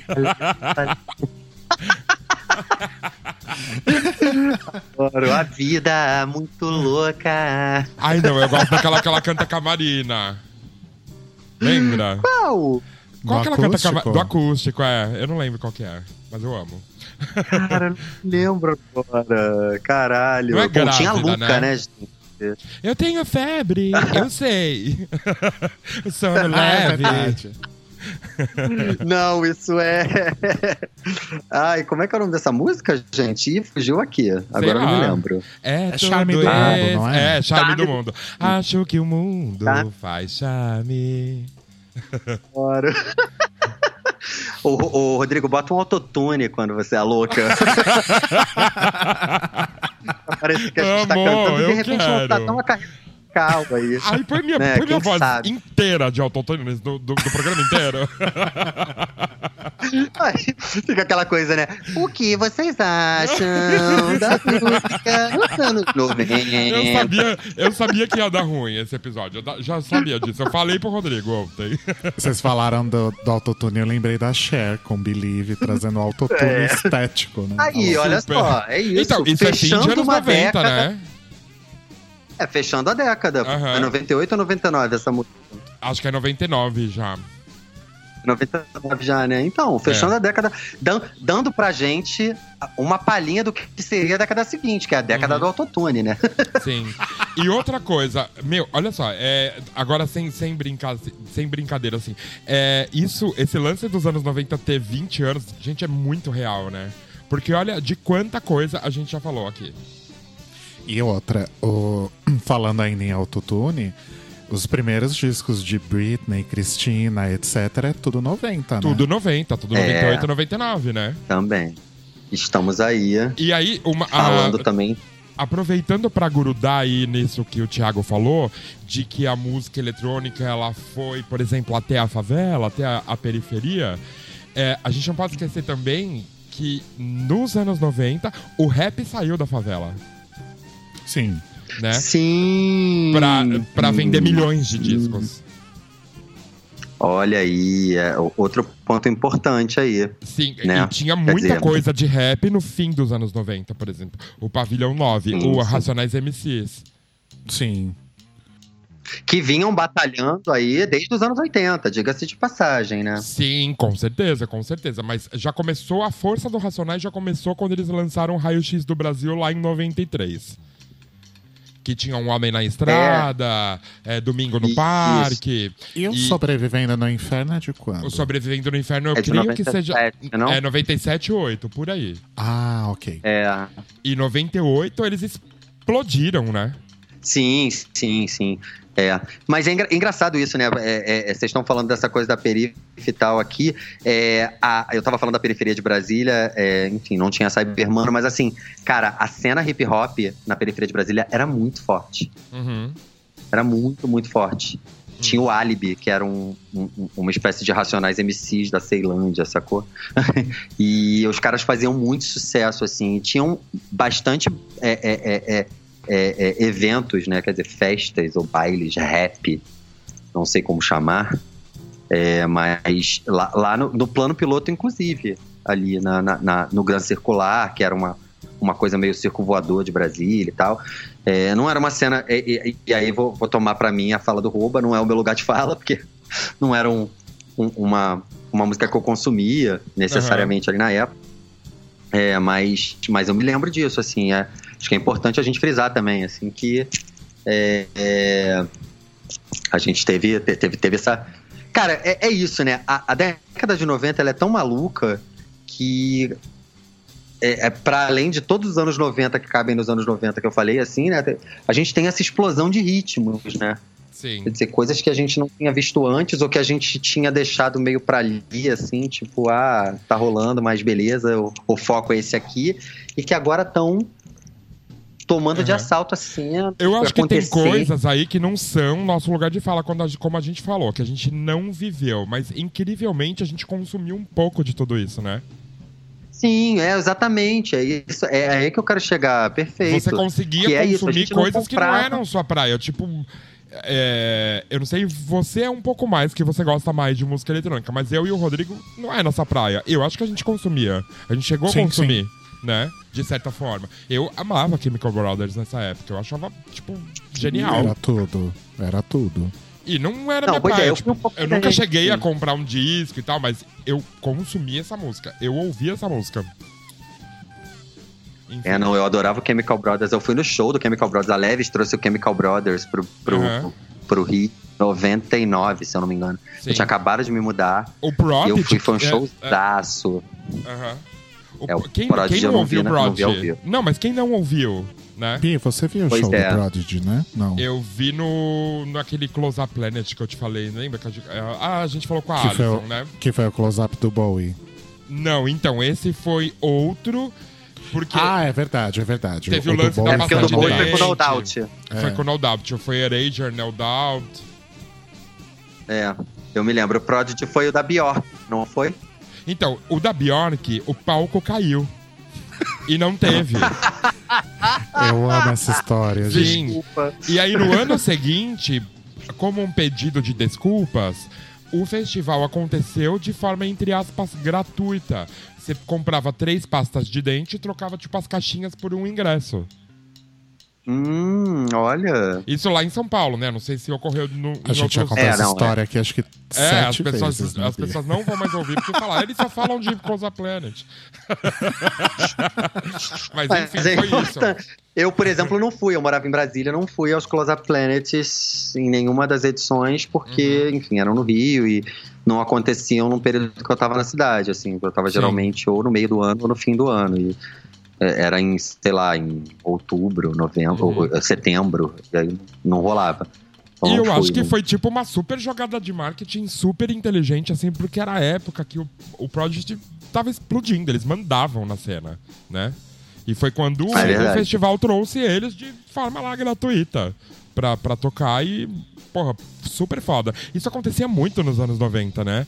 A gente, Pois é. a gente até esqueceu de falar é, isso é, durante aí a- essa nossa conversa, mas também era a década que a gente conseguia consumir as coisas na época em que elas estavam acontecendo. Exatamente. A gente consumiu o Exatamente. grunge no Brasil enquanto ele estava acontecendo. É Sim. porque hoje, por exemplo, eu acho o Brasil tipo o cemitério do rock. O Rock in Rio é um Ctrl-C, Ctrl-V todas as edições. Sabe, o próximo É. Rock in Rio você já sabe que vai ter o Red Hot Chili Peppers e o Guns N' Roses. Ou Metallica. Exato, ou o Iron Maiden, que, gente, não é porque as bandas são ruins, são. Mas não é por isso, a gente é sempre o mais do mesmo. O que há de novo no Brasil, sabe? Porra, aqui, aqui não, não só aqui, eu, eu vejo os festivais, tipo, aqui fora. Caralho, tipo, só, só gente pequena. O Primavera Sound desse ano é só gente pequena, não tem gente muito grande. Isso é incrível. Isso deve ser bom pro festival. Isso deve gerar mais receita pra eles, né? Não, é que eu acho que assim, eu acho que, na verdade, o, o, o, o Rock in Rio ele deixou de ser um parâmetro porque, cara, ele é, é um modelo de negócio é, é- é- é franqueado, inclusive, né, cara? Aham. O Rock in Rio Então, é mas Rock in aí Rio. você vai ver, aqui- o Lollapalooza, é o Lollapalooza é igual. É, mas eu acho que o Lollapalooza ainda guarda é, é- é uma um, um certo uma certa sofisticação, digamos assim, na curadoria. Assim, ele Aham. procura é, não trazer é, é, cara, o Rock in Rio é, é, é, é uma, é um McDonald's mesmo, assim. É, é, porque o, é, porque o Metallica, ele não toca todo ano só aqui no Brasil. Ele toca todo ano em todas as edições do Rock in Rio que correm no mundo. É, é verdade. Lisboa, Madrid, é, sei lá, É, Las ai, Vegas. Então, o Rock in É, Rio acho que nem vale a pena ele leva. falar mais, né? Porque um, uma- um é, festival ele é uma que, espécie de circo. um festival que se chama Rock in Rio Madrid já É, foi pro caralho, pois é, né? Rock Foi in pro Rio caralho. Ele sequer tá acontecendo no Rio, de janeiro, que é quem Sim, deu o nome gente, do é, é festival. bizarro, né? É, mas é isso também, assim, eu acho que o problema também não tem problema nenhum em, em, em- em o festival ser uma franquia. Não tem Aham, problema ter um Primavera claro. Sound Brasil. Não tem problema ter o Lollapalooza Brasil. O que eu acho é que, assim, são as intenções, né? Quer dizer, na verdade, o Rock in Rio é, é um, é, um, é, um, é um tipo de, de, de, de experiência, de consumo, de festival que não cabe, a- aonde não cabe é, é o gosto musical. Cabe em muitas outras coisas. Cabe é, estar lá dentro, cabe sentir essa energia. Se a vida começasse agora e o mundo fosse não, tá louco. Ó, você sabe Mas mais assim, uma é isso, coisa. né? É. A, a música é a última coisa que importa ali, sei lá. Sim, com parece. certeza. O que importa é a esfirra que tá vendendo lá 20 reais, né? Não importa a música. Essa, essa porra, né, de agora festival ser, como bem o Thiago falou, não é. É uma experiência, não é um festival de música. Aham. É, você não, vai lá pra esse, ouvir um esse som, lance que você falou, que o festival é o, o McDonald's, é, tipo, é a melhor definição que eu já ouvi. Você vai no McDonald's sempre pra comer um número um. É, É, incrível. pois é, sabe? É Que isso. é o Metallica, É claro né? que você vai chegar no. É, você vai chegar no McDonald's Tóquio e vai ter o hambúrguer de camarão. Sacou? Mas é isso, Mas- é só um mas hambúrguer. tem o Big Mac, resto né, que é o Mac, Metallica. serão- é, tem o Big Mac, que é o Metallica. Sim. Entendeu? Eu acho que é isso, assim. Agora, é- é- é- é- nesse papo dos, dos festivais aí, cara, é bom lembrar que a década de 90 traz pra gente também essa experiência, não a experiência Rock in Rio, que é uma bosta, mas a experiência com os festivais é, internacionais, nos, quer dizer, com os festivais nos moldes dos festivais internacionais, né? Sim. Quer dizer, a gente tem o Hollywood Rock acontecendo cada ano com uma proposta diferente. Você vê que o Super. 92 traz bandas que em 93 já nem existiam, tipo o IMF, a louca. É. Jesus Jones, né? Nossa, IMF. Os Jones, justamente. E assim, e o Free Jazz Festival, o Close Up Planet, Uhum. ah, ah, o, o Skull Rock, Sim. que Tinha, trouxe aí pelo- a- teve o Monsters of Rock no Brasil, nos anos 90. Monsters of Rock era da Philips, né? Era Sim. Philips Monsters of Rock. Exato, mas que era Né? super legal. Eu, eu fui em quase todas as edições. Pois é, então eu acho que a gente também tem essa. É, é, é, é, como a estabilidade econômica que ela vai funcionar também pro, pro, pro, pro, pro crescimento desse tipo de evento, assim, né? Que, porra, Uhum. nos anos 80, talvez você não tivesse aí grana pra, pra ir num, num festival em outubro e no outro em dezembro, né? Sim. Sei lá, festival em março e no- em setembro. O esse lance dos festivais dos anos 90 é, era bem isso, né? Tipo, ainda que a gente fosse fudido, né? Precisasse pedir dinheiro pro pai, talvez, a gente ainda conseguia pagar um ingresso. Uhum. É, Hoje, nos anos 2020, a gente continua fudido e a gente precisa, sei lá, vender o rim pra ir no Lollapalooza, sabe? Sim, eu, eu fico chocado, chocado com o preço de ingresso. Chocado. É, não sei, assim, não sei se tem a ver com a alta do dólar também, sabe? Porque é isso, cara, ficou caro. Cara, Ah, com ó, dólar 5,20. Então, eu posso falar uma tá- coisa? Não é. Não é. Sabe, porque o patrocínio desses festivais, ele paga já qualquer coisa que tem ali. O resto é só lucro. E não é a alta do dólar. Eu acho que a, a- a culpa do Brasil, a desculpa do Brasil sempre vai ser a alta do dólar, sabe? Isso é. Não sei. Eu acho que poderia ser de outra Ah, forma. você fala isso porque você mora na Europa, Ah, louca. né? Nada. Meu, eu Agora fiquei, uma briga aqui. eu fiquei chocado. Por exemplo, eu ia pro Brasil mês passado, como vocês sabem, eu cancelei, blá blá blá. E eu cogitei ir ao Lula Palusa pra ver o Idols. Só que na hora que eu vi o valor do ingresso, eu falei, gente, é sério, como que uma pessoa vai? Porque era surreal, era É, tipo né? 800 paus, não é isso? Acho que era 900 pau um dia. Caralho, então, meu, é mil reais num país que o salário mínimo é esse preço, né? É esse valor. Isso é muito foda. Pois é, aí, você, vê- aí você fala, ah, é a alta do dólar. Ai, não é, tem muito dinheiro envolvido aí pra ser a alta do dólar, né? Então, é, eu- eu ia até, eu ia até te perguntar isso. Como é que você sente o preço, por exemplo, aí? É, porque também não é barato. Quer dizer, Ti, mesmo olha só, padrões. vamos fazer um comparativo. O Primavera Sound aqui, Ah. que é um evento que tem três dias de bandas incríveis, que o Rodrigo, inclusive, já, já foi em uma edição, ele custa 180 euros, que equivale a um dia do Lollapalooza no Brasil. É verdade. Então, Mas cara, você tipo, compra é 180 euros todos os dias, é isso? Todos os dias, três dias. E o Rodrigo pode falar, estrutura, é, porque eu nunca fui.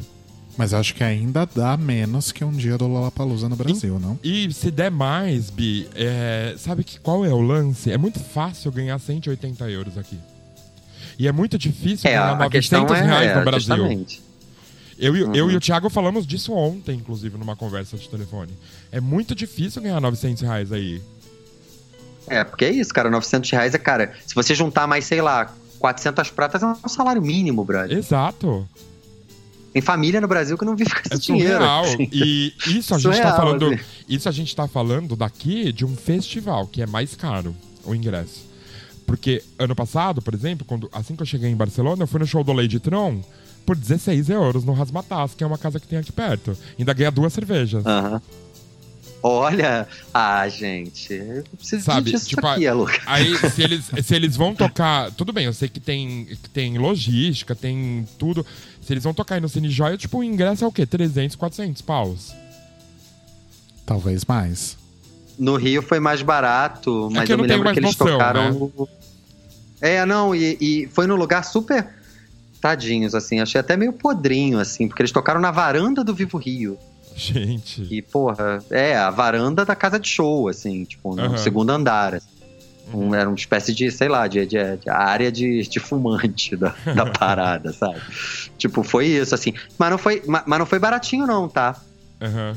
Mesmo nessa infra, sendo lá no, no- na varanda do Vivo, na época custou, se eu não me engano, uns 80 reais. Uhum. Foi isso aí, assim, era, era bem salgadinho, assim, pro, pra infra que, que, que oferecia. É, mas enfim, assim, pra gente resumir, acho que a gente já tá indo longe demais também com esse assunto pra gente voltar lá pro programa. Eu acho que É, os, anos, vamos oit- os voltar. anos 90, eles são isso, sabe? A busca pelo novo, as possibilidades, que a gente tinha possibilidades nessa época de ir num show, como vocês estão falando, e isso morreu hoje. Principalmente no Brasil, é o que eu vejo, sabe? A busca pelo novo, a busca por conhecer coisas. A pessoa prefere ir ao show do Metallica todos os anos. É isso. Porque ela tem preguiça com esse tanto de informação de buscar algo novo. De conhecer Lacrou. alguma coisa nova. Oi? Lacrou. Não é? E isso, isso se expande. Eu não quero levar para outro lado, por favor, novamente, para a gente terminar essa, essa- esse, esse trecho aqui da conversa. O Brasil é um país culturalmente dessa forma, sabe? É um país que ele não quer o novo. Ele quer. Ele, ele grita lá na rua pela ditadura, né, gente? É o único país que uma ditadura não ensinou nada. Nossa, É, né? lacrou, lacrou. Não é, É verdade? bem complicado, Ele- é bem o, o brasileiro ele não quer o novo. Ele quer ficar aí, ele quer ficar assim. Ele quer fazer piada com negro, porque era gostoso, com gordo, com viado. É isso que ele quer. Ele quer viver naquela época lá, ele quer voltar pra trás, tá tudo bem. Né? Enfim. É, eu acho que. Eu acho que tem isso, assim. Mas eu, eu não sei, assim, eu só queria, sei lá, plantar uma sementinha aí. Deixar até pra galera que tá ouvindo pensar. Não, não, não, não necessariamente pra gente desenvolver aqui, mas sei, né? Será que também não tem uma questão geracional nisso tudo? Assim, quer dizer, quem consome é, é, é, esses festivais e tem a idade que a gente tinha na época, sei lá, 16, 17, 18 anos, né? Nessa época em que a gente ia aos festivais, a esses festivais dos anos 90, será que também não tem um, um certo, uma certa negligência saudável, assim, dessa galera, tipo, ah, tá, beleza. E também, assim, né, as informações e as transformações, né, assim, que idade tem o público do Metallica, assim, no grosso? Não Uhum. digo um cara de 16 anos, 17 não passa a ouvir Metallica. Claro que pode, tá aí. Os discos são ótimos, recomendo Masters of Puppets, é louca. Mas, Ótimos, ótimos, assim. O outro- não sei. Rodrigo acabou de ter os ouvidos sangrados aqui, né? Não, a banda tem bons Desculpa, discos. É uma merda de banda hoje? É uma merda de banda. Não ouço nem que. Eu nunca ouvi o disco novo, por exemplo. Eu não sei nem a capa. Porque não me interessa. Pois é. Né? Mas, é, mas, eu mas é acho também, que mas tem- é, é- tá é- é problemática. Tudo isso que você falou é de se pensar também. Tem um público novo vendo a banda. Tem um público novo é. que vai ao Rock in Rio. O Rock in Rio, ele é uma É. marca que ele traz uma coisa no, no, no coração lá das pessoas. Tipo, eu quero ir ao Rock in Rio. Porque um dia já foi uma coisa muito importante. E talvez a pessoa é. pense, ah, eu vou porque, puxa, deve ser tão legal, né? Meu pai foi, né? É, a lama tá lá pra ser vendida, né, Sim. gente? De 85. Tem tudo assim, isso, né? é verdade. evoca Eu retiro um pouco das coisas que eu disse, eu retiro pra, pra gente que pensar nessa outra forma mais sentimental É, mas coisa, é só pra sabe? galera pensar mesmo, assim, como é que a gente tá hoje no consumo, né? Uhum. Pe- Pensar nos anos 90, que a gente tá aqui tratando e tal, que é o foco do programa, mas Uhum. pensar também em como a gente, quer, quer dizer, em quem tá trazendo esses anos 90 e que elementos são esses, assim, quer dizer, que, que lugar é esse dos anos 90 que a gente continua acessando e, e que lugar é esse que a gente não tá vendo mais, assim, que Sim. já ficou pra trás com uma série de questões, assim. Aham. né? Arrasou. Sim. Então acho É que agora a gente pode ir pros bloquinhos, né? Vamos pros bloquitos. Eu, eu ficaria o dia inteiro aqui falando disso, né? Mas enfim. Não dá. Não dá. Já matamos a ideia do episódio sobre festivais, então. É Ah, não, isso, acho que é tá super, super válido. Mas olha só, gente, a gente pode continuar também numa outra coisa é, e a gente tirar a partir dos festivais. Não, mas ficou É. tão legal. Não, É? tá ótimo, tá incrível. A gente faz outra, a gente faz o que a gente quiser nesse programa, ele é nosso. É verdade. A gente faz pra gente. Tá, e pras pessoas Não, também, então mas, beleza. pra gente, pra gente ficar bem. Então a gente vai pros bloquinhos. É, eu vou puxar o nosso primeiro bloquinho, o primeiro, o primeiro bloquinho da segunda parte do programa, que é o música que, músicas que mudaram a minha vida. E a gente sempre começa com um convidado. É uma nova lei que eu acabei de inventar.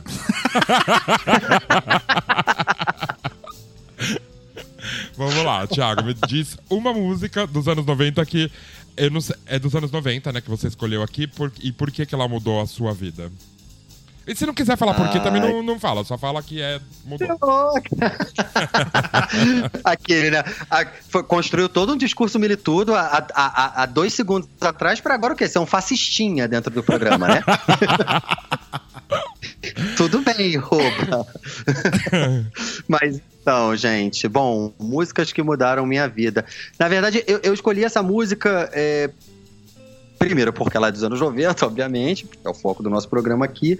Segundo, porque ela é, é- ela é um One Hit Wonder, e, e- e Rodrigo, que também gostava aí da, da cantora, pode me corrigir se eu estiver errado, mas eu acho que é- ela é um One Hit Wonder, né? Foi essa Sim. música. Eu nunca É, ouvi a nenhuma gente- outra música além dessa.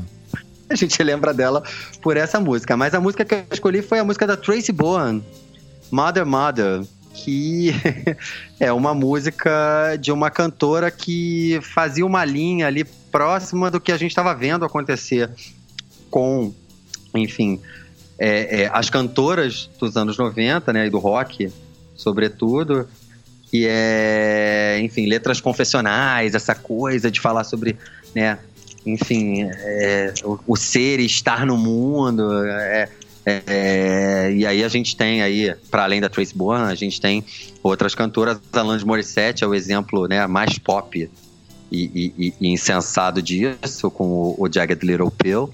Mas a gente tinha aí também outras cantoras, cantoras que, enfim, é, é, vem seguindo, inclusive, com a carreira até hoje, como Fiona Apple, que acabou de lançar o disco que Rodrigo Cruz nos, nos, nos, nos, né, no- nos indicou no, no episódio passado, inclusive. É, mas tinham muito mais, assim, né? A gente tinha cantoras que sumiram também, como Trace Bohan, a Jewel, é, a, a, A, gente tinha Brooks. a Ah, Meredith a gente, Brooks. ah, então, a gente não falou dessa parte, tá vendo, gente? Olha só, Anite das, Franco. cantoras malucas. cantoras malucas. A gente nem falou do Placebo também, que foi a banda que me, me- me inspirou pra, pra dar meu cu. Mas você não vai falar daqui a pouco no- na discoteca? É, a não, tinha, não, a gente tinha que falar no- no- nos anos 90, né? Ó, é muita coisa, gente. É 30 anos, não é 20. É, não, Mas, não, justamente. mas tudo bem, vamos. Desculpa, Thiago, te cortar. Então, a- não, então é isso. A, minha, a, a música. Não sei se mudou minha vida, né? Assim, a, a, a- né, a gente pode falar que mudou. Ai, não mudou, assim, né? Mas é uma mudar, música. mudar, não é- mudou, é- não. É, Não, mas é uma música que eu citei porque, assim, um, é, é um, é um hit muito potente, assim. Quando essa música saiu e esse clipe foi exibido pela MTV Brasil, assim, eu me lembro que, cara, eu pirei.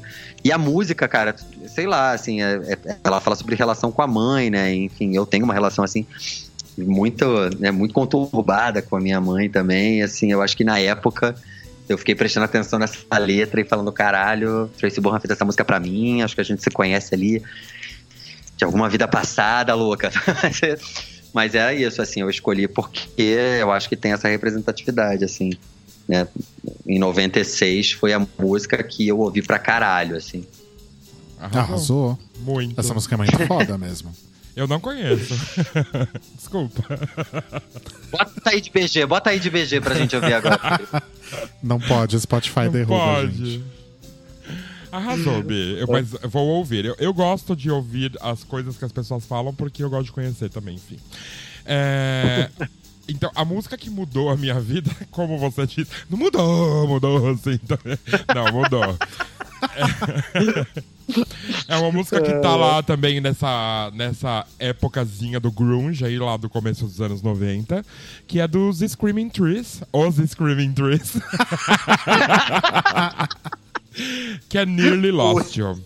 Assim, eu não sei dizer ao certo, eu sempre falo isso, as pessoas vão começar a me mandar ah, mensagem, tipo, me. me mandando tomar no cu, porque eu sempre falo isso. Eu não sei exatamente o porquê. Eu não consigo explicar exatamente o porquê. Mas pra mim, a definição dessa música, por exemplo, sem essa música, pra mim, o grunge não existiria, faltaria um pedaço. Sabe a última pecinha do quebra-cabeça? Porque ela está encaixada ali perfeitamente no lugarzinho dela.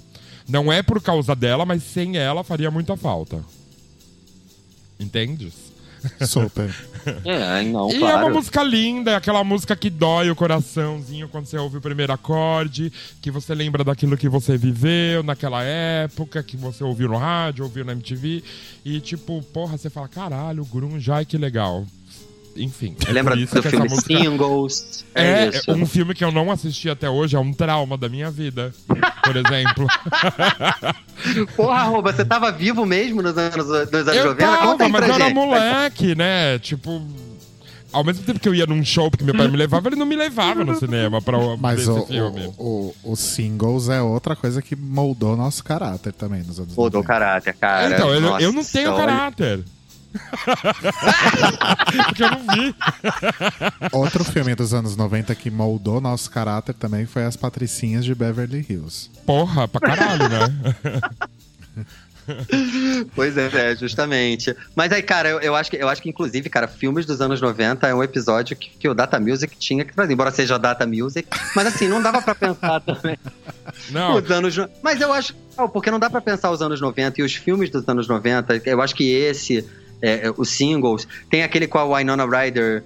Que eles estão. é, Jovens Loucos e Rebeldes, não é isso? não, Sim. gata, eu super topo fazer, inclusive porque os filmes, o cinema dos anos 90 não é nada sem a trilha sonora deles. Tem a trilha Exatamente. sonora, cara. Que isso, era veja o filme e compre o disco o tempo todo, Né? Exato. né? A trilha de Patricinha de Beverly Hills, por exemplo, tem Creep, É meu anjo. Pois é, justamente. Não, e as trilhas, né? Não, a Jovens trilha, de, a trilha de Cruel Intentions. Sim. Cruel Intentions, cara, todos os filmes de terror adolescente da época também. Mas não enfim. vamos falar, vamos fazer o programa. É, vamos fazer esse programa aí, a louca. Porque o, de festivais já morreu. Aquela bem rancorosa. né? Caralho, vai, vai arrastar esse caixão até o final do programa, brother. Que isso Não, a gente vai supera. fazer o de festivais sim. Que a gente vai falar de outros que a gente não falou. Pois tá, é. deixa, deixa eu falar da Inclusive minha de festivais música. que a gente nem Tá. assistiu, Woodstock, a louca. Ilha de White, vocês se lembram? É, eu vou falar do Rock in Rio 1, eu não quero saber. Ai, tô morrendo aqui. Tá, a minha música é uma música que, assim, não mudou, mudou a minha vida também. Resumindo aqui nesse fim, os A gente já anos, os anos entendeu, 90 a não são entendeu. nada. Mas, assim, eu acho que, como vocês dois falaram, ela, contextualmente, ela é muito importante pro que a gente foi e como a gente cresceu nos anos 90, que é a live do Pearl Jam. Né? Sim. Pearl Jam é uma banda que hoje eu não consigo ouvir nada, assim, praticamente. As únicas coisas do Pearl Jam que eu consigo ouvir são o Ten e o Versus, praticamente. Só que essa música ela foi muito importante naquela época porque, ai, não sei, a gente tava crescendo, a gente era jovem, a gente era inconformado, né, com A gente os tava nossos vivo, pais. né, amigo? Vivo, a, A gente louca. tava vivo, porque hoje a gente, a nossa alma morreu há algum tempo. né? Na época a gente tava realmente vivo. Né? Ah, live, eu queria gritar pro mundo que eu tava vivo. Tô Ah. vivo, caralho. Há algo errado, ela disse. Claro que tem, você ainda está vivo, ela disse. né? E é isso, acho que isso resume os anos 90. Olha, outra ideia boa é uma faixa aí, letras comentadas e letras traduzidas.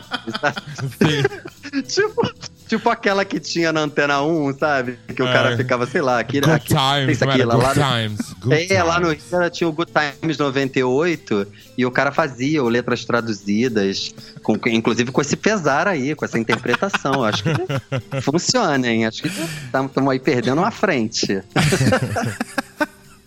Importantíssimo. Mas é isso, eu acho que a live. O clipe era muito legal, né? Que o Ed Vedder se jogava do, do, do É, negócio. Não, isso era, vivo. isso era Even Flow, desculpa. Não, não, não, não era, não era, não. A live Acho não que- era isso? Acho que era Even Flow que ele se jogava do. Não, o Even Flow também, mas eu acho que a live traz uma, uma coisa da- do, do, do, do, Do suicídio do Ed Vedder.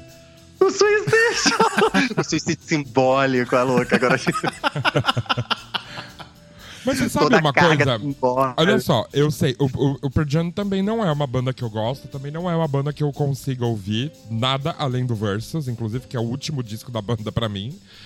Mas eu admiro eles. Porque. Eu admiro porque eles são insistentes, né? Eles não são insistentes, eu posso te falar, porque eles fazem aquilo que eles querem e que eles gostam. É, é eles já estão fazendo. Eu É, acho que eles já estão nesse lugar de fazer e aquilo que eles querem. quem quer. Eu acho que a partir do Versus, eles, eles sempre fizeram isso. Eles estão cagando pra ter um hit no- na rádio. E eu acho que sempre, sabe? Exatamente. Justo. E é uma banda Exatamente, que eu admiro exatamente. somente por isso. E se fizer um show aí no estádio do Morumbi, vai lotar esse caralho. É assim. É, não, é, é impressionante, né? Eu, eu, eu, eu- bom, diferente de vocês, eu ouço o Pearl Jam até hoje e gosto pra caralho, mas e eu Uhum. acho que tem, eu acho Mas que você é, é ouve as engraçado, coisas né? novas? O Pearl Jam, é, oi? Você ouve as coisas novas? Ouço, ouço, I Am Mine, esse, Então, esse, esse, Teve esse uma disco última música. Lights- A, Lightning a, Bolt. a Ian Mine já tem uns 20 anos, Thiago. É, é não, tipo, é não verdade. tem, porra, para com ele. Ó, não, teve uma Mas música eu- que eu saiu ouvi- eu ouvi agora, não teve? Esse ano? Teve, tem, tem, tem Meu, um disco, tem um disco novo, saiu ano passado e tal. Tem um hit, Tem um então, um, inteiro. single desse disco, que a música é bonita para um caralho. Eu até comentei com o Rodrigo, mas acabei esquecendo também e nunca mais ouvi a música. Mas eu ouvi uma vez, eu falei, caralho, musicaço. Então, pois é, assim, eu, eu, eu, eu, eu tô falando isso porque, assim, eu, eu, eu fui no, no- na turnê comemorativa dos 20 anos, né, no, no PJ 20 lá. Hum. É, e, e, cara, é impressionante, assim. Que, que, que, que força que, que, que a banda tem e que conexão ela conseguiu construir com esses fãs. É, e, é, e, é- e o Pearl Jam é esse tipo de banda, assim, né? Que é o, o, o meu pai era fã, eu sou fã, o meu filho vai ser fã.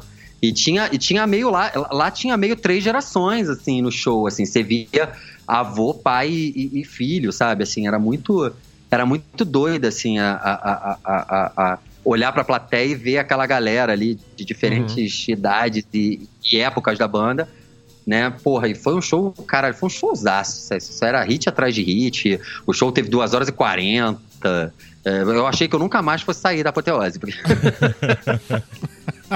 Porque, caralho, o Ed Vedder não queria parar de tocar, brother. Virou a John Session no final, sacou? Tipo, eu acho que. Eu tava achando que ele ia convidar a galera pro palco, assim, ia todo mundo ficar lá, meio fogueirinho e violão, sacou? Mas é, é isso que eu queria dizer. Eu acho que o Pearl Jam, ele tem. Ele tem uma, uma, uma coisa que as bandas de Seattle não tinha, né? Ele é uma banda solar, né? Assim, ele é uma banda muito. Ele é essa banda do Luau na praia, né? Uhum. Ele é essa Super. banda de pegando onda, né? É, é, que não era uma coisa que. Quer dizer, até era, assim, vamos forçar uma barra aí, mas assim, que eu, eu acho que as outras bandas, elas, elas eram mais elas eram mais fechadonas, assim. O, o próprio Soundgarden, que também tem uma, um- uma, uma pegada mais surf, assim, mais. É uma conexão mais, mais praia, assim, era, era uma banda meio down, assim, em relação ao Pearl Jam, né? Nossa, Pearl Jam Soundgarden é- era muito down. É, eles eram. embora eles tivessem uma coisa meio Califórnia, assim, também, né? Mas o. Uma coisa que o Alice in Chains, por exemplo, já não tinha muito, era bem, né? Era bem, bem, bem, bem downzona, assim, o, o Nirvana mesmo, o Mad Season, né? o Screaming Trees, essas bandas que depois. Tem uma banda que a gente tá esquecendo aí, cara, que é o. Mudhoney. Cara, Mudhoney, claro, cara. Porra. Aquele é descarte. maravilhoso. lá do Brother The Cow. Uhum. E é, é uma banda que, porra, também vi ao vivo e é sensacional, assim, fantástica. Ah, eu nunca vi o Mudhoney a vivo, queria. Cara, é muito bom. É muito bom. Puta que pariu.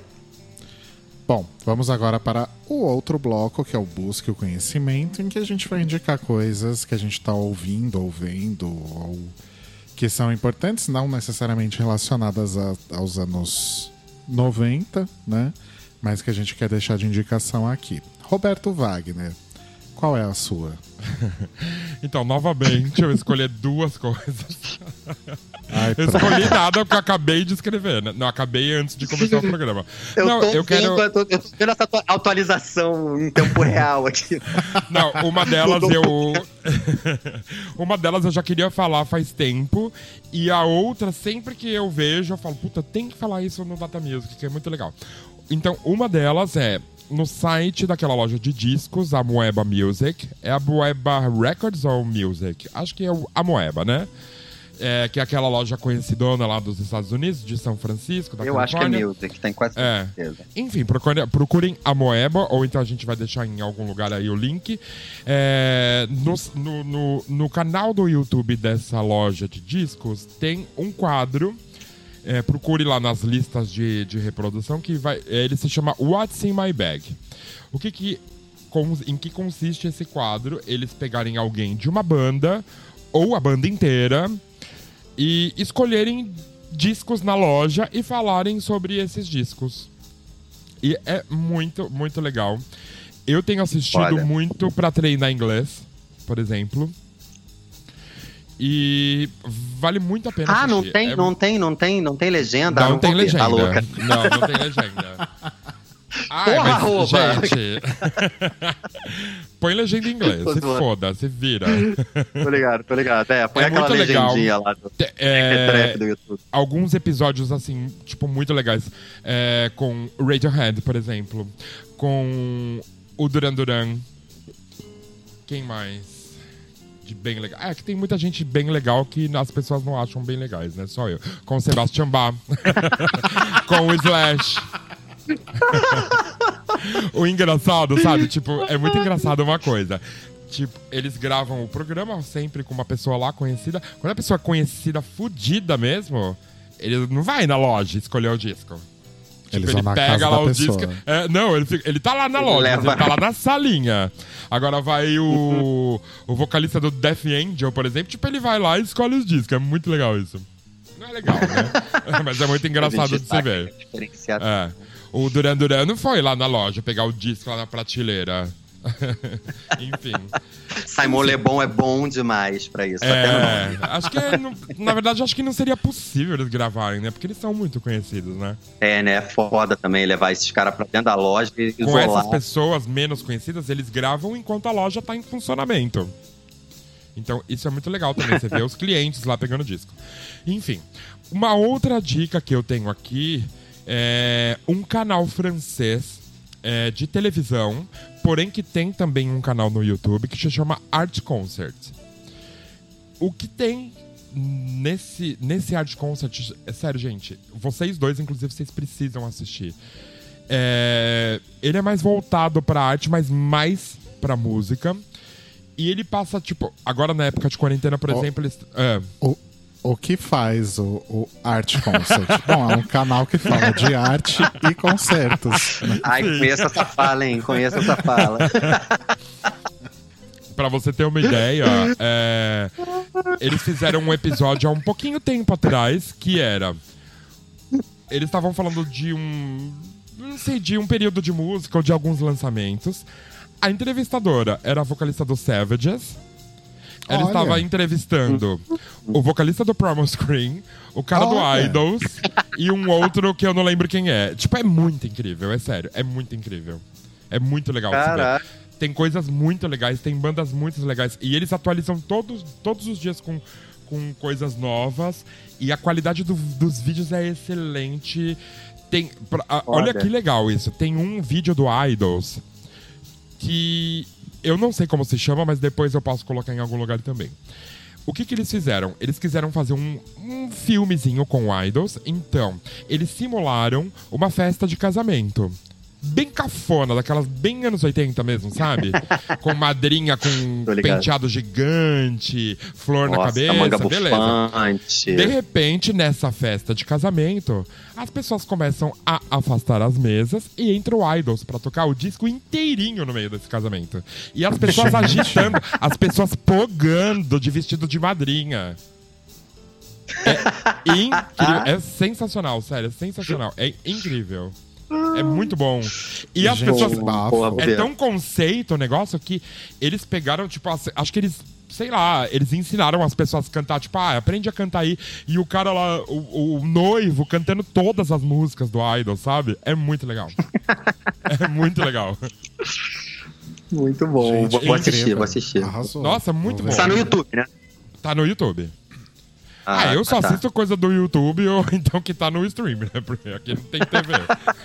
Aliás, você falou de Primal Screen, a gente não falou de Matt Chester e a gente não falou de Britpop, hein? Não, então não Pois dá é. pra falar Vai. tudo, a gente vai ter que ter outro. Vai ficar pra, um, pra, um- pra parte 2, eu acho. Vamos fazer uma parte É, 2 a um dia, a gente Se não chama o tivesse estado Thiago. falando tanto de festival, Vamos fazer, ó, vamos Cara, combinar. não supera, vamos não combinar. supera. A gente faz uma parte 2 sem data definida ainda. A gente chama Tá. o Thiago e a gente fala só de música. tá bom. Beleza, Tipo, tá que a gente tá não, não falou seja nesse. Não, o de É, festival é, vai é. ter, cão. Ó, eu vou dar minha dica agora. Você terminou a sua? Roba? Terminei a minha. É Tá. isso. Eu vou dar a minha agora, mas vocês não podem rir, tá? A minha dica. Já ri, desculpa, queimei. A minha dica é o disco novo do Strokes, gente. Porque assim, o Strokes. Cara, eu juro, eu não queria. Foi meu Não, rouba. o legal é que eu ia, eu ia usá-los no Ctrl-C, Ctrl-V dos festivais. Mas aí eu falei, não, esse programa não é de festival.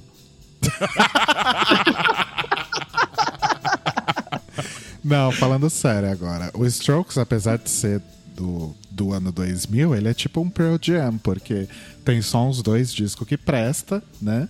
E continua fazendo show aí. Ah, Enfim.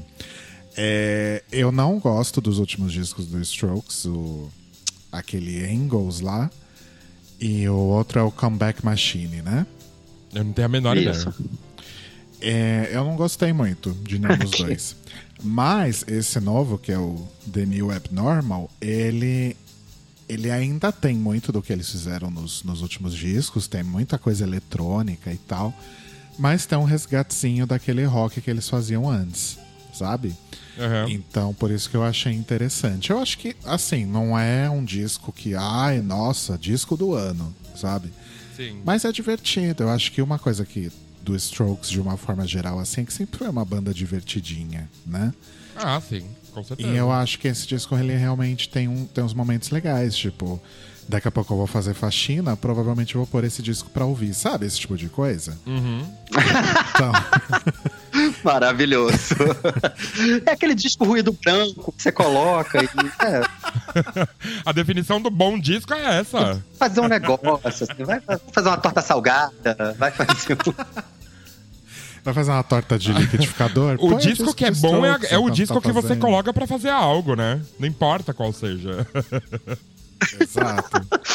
É, eu não ouvi, mas eu quero ouvir esse disco. Inclusive, tá, tá, rolando, tá rolando direto o, o, o, o comercialzinho de- dele, né? No, no YouTube, a Spotify tá fazendo Ah, não cheguei é, a divulgação, é, é. Que é bem legal, que é com um clipe que eu acho. Eu acho que é o clipe, deve ser, devem ser cenas do clipe, que é. Eles com. Eles colocaram os rostos da banda em, em vídeos de Super 8, assim, super aleatórios e tal. Tipo, sei lá, uma festa de família, no final de semana, Nossa, não sei arrasou. aonde. Eu não vi isso, não. Eu acho que, eu acho que é isso. Quer dizer, eu acho que é, mas eu não, eu não, eu não tenho certeza. Que é isso, né? Também, enfim, é, é, a- anúncio de YouTube. Esse é aquele que você dá o skip depois de 5 minutos, de 5 Um segundos. segundo. Porque você não tá Super. com muita paciência. E qual que é a sua dica de busca e conhecimento, Thiago Jatobá? Então, a minha dica do ET Bilu. Busquem conhecimento. Cara, eu tava vendo esse vídeo outro dia, meu Deus do céu, né? Ai, ai, Brasil. Mas é, Anos 90, anos 90. nem é anos 90 o ET Bilu, então, Eu né? acho que sim. Tudo era bizarro nos anos 80, nos anos 90, né? Eu não sei, depois eu vou me informar aqui. Mas o, a minha dica é, é uma dica 90, é, é, uma, é uma dica revival aí pra gente, né? Procurei fazer uma dica pra gente não, não fugir muito do tema. Mas eu vou indicar o documentário Time Will Burn, que é um documentário que cobre uma cena muito específica e curiosa de um período dos anos 90, que é justamente uma cena que a gente já comentou aqui, que é essa galera do, do, do Rock Brasil que canta em inglês e que, enfim, tá ali tentando é, construir, digamos assim, um movimento é, e, enfim, o documentário tem depoimentos de bandas como o Mickey Junkie, Second Come, que é uma banda que tocava em português, que tocava em inglês e que era que cantava em inglês que era do Rio, que é do Rio.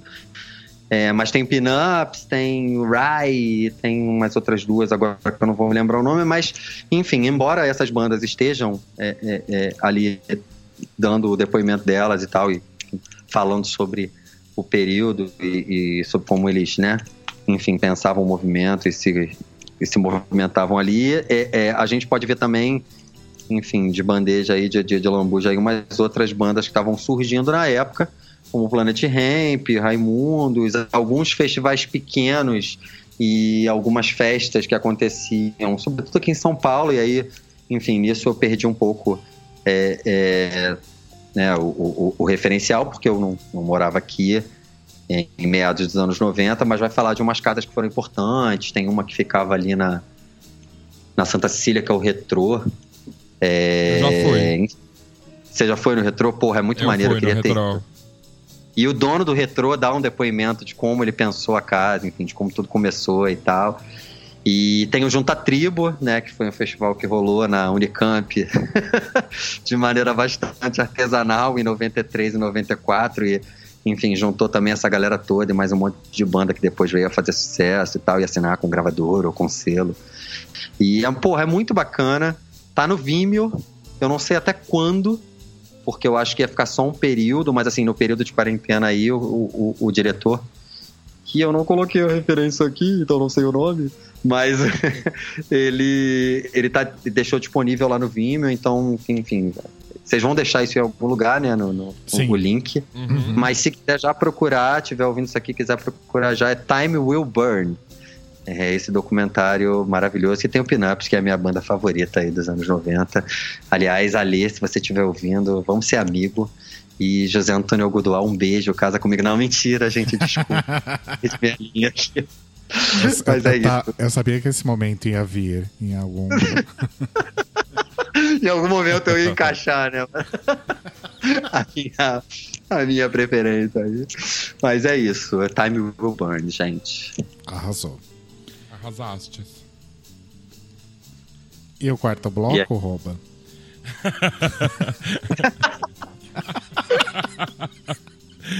então.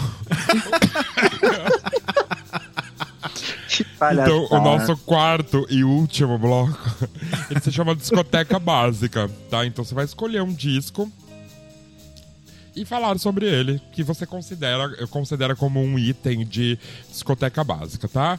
O Thiago, essa também, o, o, o convidado sempre começa. é uma nova lei desse programa. Padrinho, pô, que ele não começou nenhum. A lei foi criada hoje. Tá louca, é. Então não, começa posso... comigo? Pode quem quiser, na verdade.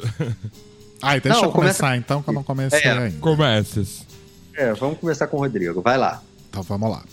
É, geralmente eu trago o disco nacional, etc. Aquela coisa que eu sempre falo, todo programa que já cansou, mas aí hoje eu furei o meu próprio bloqueio e trouxe uma banda americana dos anos 90. Começou nos anos 80, na verdade, que é o Red Cross. Red é R-E-D de dado, D de dado, e Cross é Cross, só que com K de quilômetro. E o disco que eu trouxe é o disco de 1993, que é o Phase Shifter. E foi o disco por onde eu os conheci. Então é a banda de, de dois irmãos, o Steve e o Jeff McDonald. E eles começaram super novinhos, eles começaram no comecinho dos anos 80, eles tinham acho que tipo 14 anos. O primeiro disco saiu quando eles tinham uns 15, 16 anos, sei lá. E o Face Shifter ele surgiu bem nessa época que a gente tá assisti tava assistindo muito MTV, muito lado B, muito gás total, né? Verdade. E aí, a música que abre o disco, que é Jimmy's Fantasy, ela. Inclusive, poderia ter sido a, a música que mudou minha vida, mas enfim. Jimmy's Fantasy tocava basicamente todos os dias no, no Gás Total e todo domingo no lado B, né? É verdade. Tocava muito. Todos os dias no gasto total. E aí eu fiquei apaixonado, tipo, eu amo muito essa música, acho que com a mesma intensidade até hoje. E aí um dia eu tive a oportunidade de ouvir o disco todo, muitos anos depois, né, quando saiu, quando a gente teve acesso às ferramentas de baixar a música, né? Sim. Aí eu consegui ouvir o disco inteiro e é um disco muito foda, é bem o que as pessoas chamavam de alternative rock, né? Não é grunge, não, não é nada, inclusive eles, eles nem são lá da mesma área e tal. É o que as pessoas chamavam de esse, esse rótulo super genérico de rock alternativo, né? Mas tem muita guitarra, tem refrãozinhos bonitinhos e tal. É, é um disco realmente muito foda que, pra mim, é a cara dos anos 90, assim. Ou pelo menos a cara dos anos 90 que, que eu gosto, né? Os anos 90 que são aos quais eu sou emocionalmente ligado até hoje. Como, Então- diria, como diriam os críticos da showbiz, um rock garageiro. É, com muitas guitarras, muitos riffs. Garageiro, né? sujo, com muitas guitarras. um beijo pra todos os jornalistas da show. Showbiz. os, pelo menos os que estão vivos até hoje. Alô? Então é isso, procurem aí Red Cross Phase Shifter, tem todo o serviço de streaming aí no YouTube, enfim. Arrasou. Eu vou falar o meu, mas assim, eu vou roubar, tá? Eu vou roubar, Pra, inclusive. pra ó, variar, né? Caralho, pra variar brother. mesmo, porque pode olhar aí na Gente, pauta que vocês estão vendo e eu acabei de aqui. apagar. É todo o Eu queria fazer uma programa é isso. denúncia. O Rouba está manipulando em tempo real a pauta do programa. um terror. Eu só vejo essa merda. Então, olha só, na verdade, eu tinha escolhido um disco, mas eu, eu acho que eu quero falar dele numa próxima oportunidade com muito mais intensidade que ele merece. Tá? Beleza. O Rodrigo sempre escolhe um disco nacional e dessa vez ele escolheu um disco internacional. Então eu vou fazer a vez do Rodrigo e falar aqui um disco de que eu considero um item de discoteca básica e ele é nacional. Nossa, que Ok. plot twist, vamos lá. Exato. Olha. Esse disco, eu tenho certeza que nós três vamos concordar que ele é uma discoteca básica, que é o Titânio do, do Titãs. Olha só, Sim, sim. E eu quase coloquei esse disco. Ah, jura? Isso era lá, 93, no meio de tudo aquilo que a gente tava vivendo, de grunge. Caralho, chegou um. Chegou um, o Titãs, que era uma banda próxima da gente, que tava ali, que sempre esteve ali, e fez algo tão bom quanto, se não melhor, sim. né? Sim. E Sim. era uma banda que quem tinha na cidade não era pra estar gostando dessa banda, né? Que é uma banda que vem lá dos anos 80, de fãs um pouquinho mais velhos que a gente, enfim. Eu considero um disco muito importante, um disco muito bom, um disco com letras muito boas, um disco que todo mundo da nossa idade naquele ano queria ter. Então, eu tive. é, é, eu queria ter, mas eu tinha uma amiga que tinha e ela me emprestava e tava tudo bem. A capa era fantástica, né? Era incrível. Porque a capa Ah. vinha com um saco preto, parecido de lixo por fora, com Era. um adesivo escrito Titanomaquia. E aí você falava, caralho, deve ter algo muito foda na capa, né?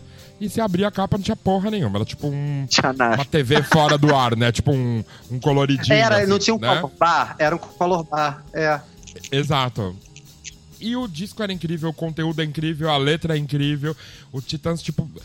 Assim, eu não gosto muito de falar isso, mas era uma banda nacional com uma qualidade de uma banda muito internacional naquela época. Porque as coisas nacionais nessa, nessa época eram, eram ruins, né? De qualidade, assim, eu digo. Porque ninguém tinha muita grana Cara, pra produzir um puta disco. Eu acho que rolava uma falta de recurso mesmo, né? Ou Mas uma falta de É, acho- recurso, ou uma falta de acreditar no produto que você tinha. Eu acho que os caras não queriam investir numa banda nacional, sabe? Inclusive, esse disco foi gravado em Los Angeles, eu acho, né? E produzido foi por um cara gravado foda, não era? Foi Produzido pelo pelo Jack Jack Endino. Endino. Jack Endino, né? que era, é, que, enfim, é aí o produtor de diversos clássicos. Trabalhou com toda a galera do Grunge, trabalhou com Mudhoney, trabalhou com Soundgarden, trabalhou no Bleach do Nirvana, né? Aham. E depois ele, ele seguiu até, enfim, recentemente aí trabalhando com bandas bem legais também, como Hot Hot Hits. Lembra do Hot Nossa Hot Senhora. Hits, gente? Nossa.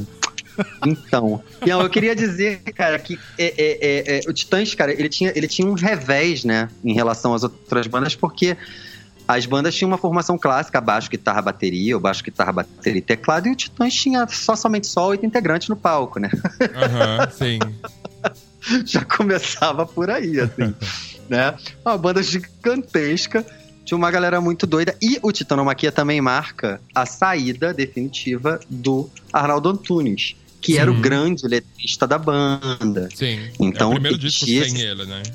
Pois é, existia um segundo desafio, né? Que para além Uhum. de ter a banda sem o Arnaldo, ter a banda com letras da qualidade que o Arnaldo apresentava, assim, não que os Uhum. outros não tivessem, enfim, em algum momento ali feito uma coisa ou outra. Que músicas Bacana. que tinha nesse disco? Tinha Nem Sempre, Nem se, pode sempre ser se pode Deus. ser Deus. Será que é Disneylândia. necessito? Disneylândia. É, se eu tivesse seus olhos, eu seria famoso. É, Ai, tem aquela que é muito legal também, aquela Domingo Eu Quero Ver. A louca. Não, essa não, caralho.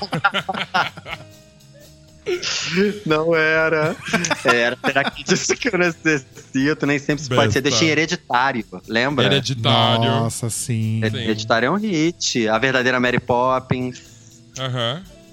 Taxidermia, que é uma música incrível. Eu Taxidermia acho é foda. Foda pra Sim. caralho.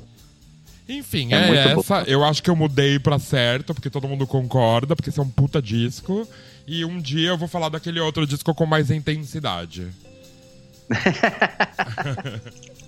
Arrasou, Maravilhoso. arrasou na Ah. mudança. Arrasou. Arrasou muito. Nossa, trouxe aí, ó, uma verdadeira pérola, como diria não, sacanagem. Queria me imitar o Fábio Massari, mas saiu o Casé Peçanha, desculpa. É... Foi foda. E aí, eu posso falar do meu, é isso agora? Pode, Sim. agora é você. Então, eu vou trazer também um disco que não é um disco de rock.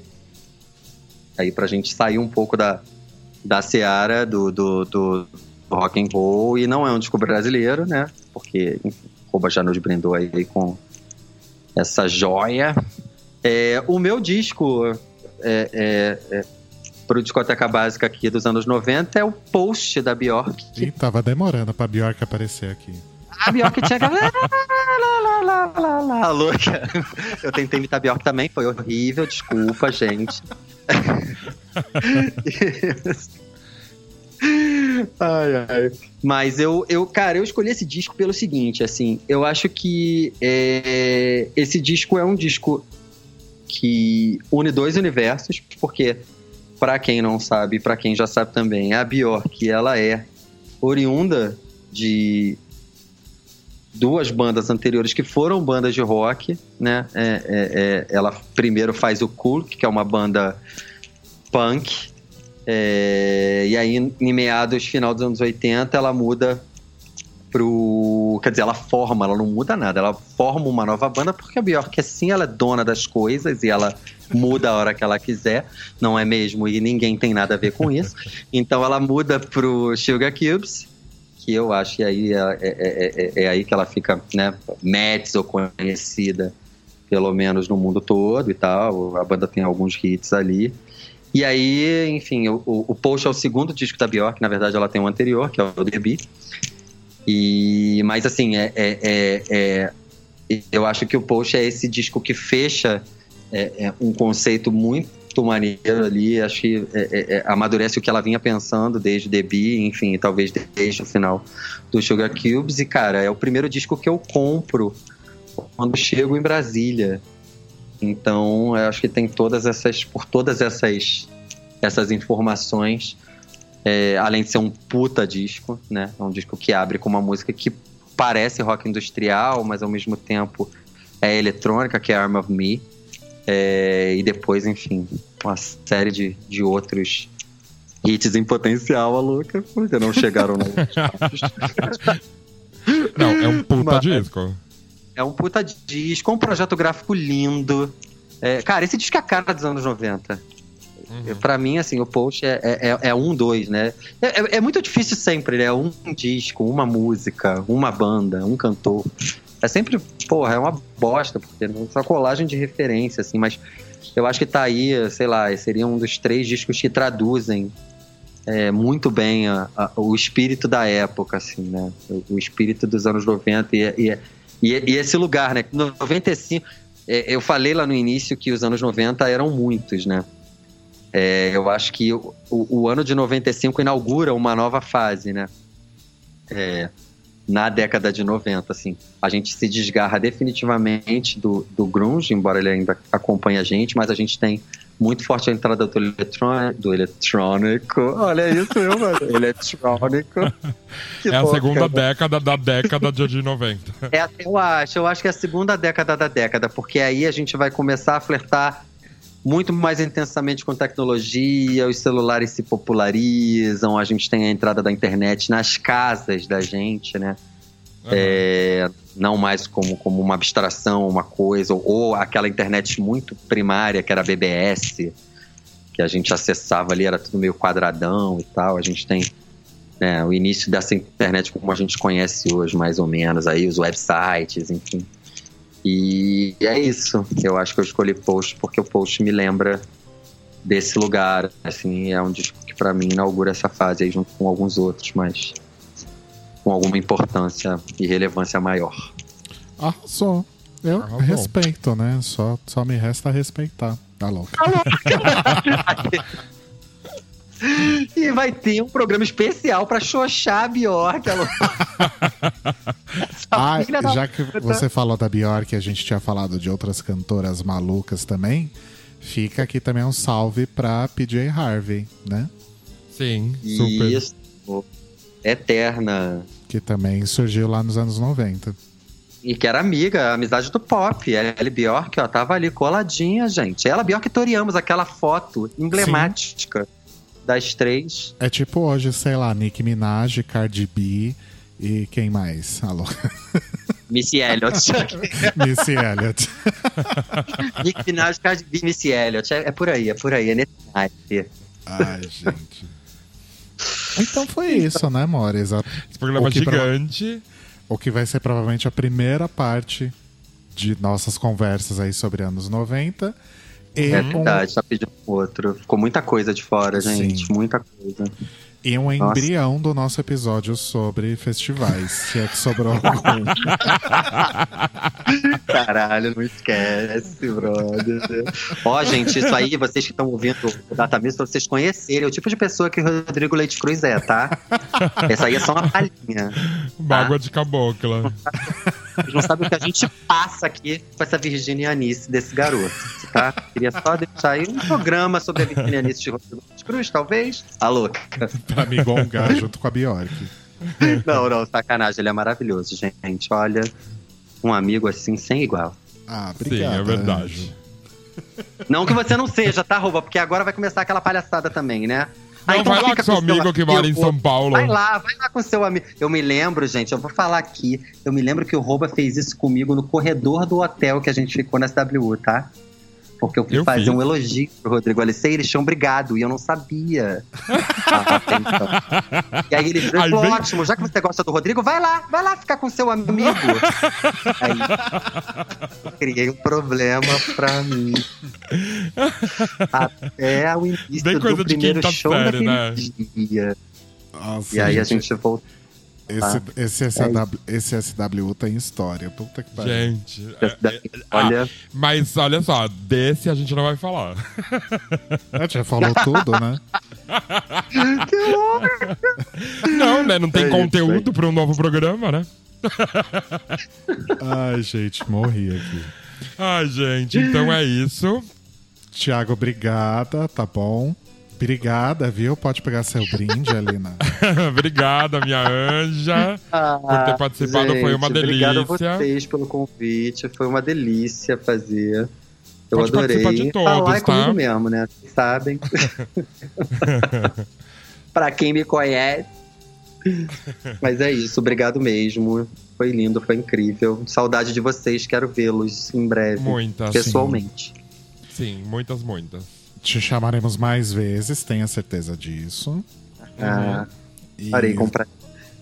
Você quer deixar algum contato, uma arrobinha de redes sociais, alguma coisa Ai, assim? tá aparecendo aqui embaixo do vídeo, burra. Não, sacanagem. Queria, bom, me sigam nas redes sociais, a louca. Muito, muito, né? Muito, muito web diva, mas assim, é isso. Eu tenho o meu Instagram, arroba tejatobá, pra quem quiser me seguir. E eu tô no Facebook e no Twitter também. O meu Twitter acho que é Jatobá Thiago. Eu uso menos pra, enfim, me expressar como pessoa do que as outras redes sociais que eu tenho. Mas é isso, quem quiser me seguir tá lá, é só chegar. Eu aceito todo mundo, gente. Eu sou muito bonzinho, tá louca. Arrasou. Arrasaste. Então é isso, a gente volta em breve, amores. Sim, vamos voltar em breves e um beijos. Beijos. Beijos. Beijo. Uh! Data Music.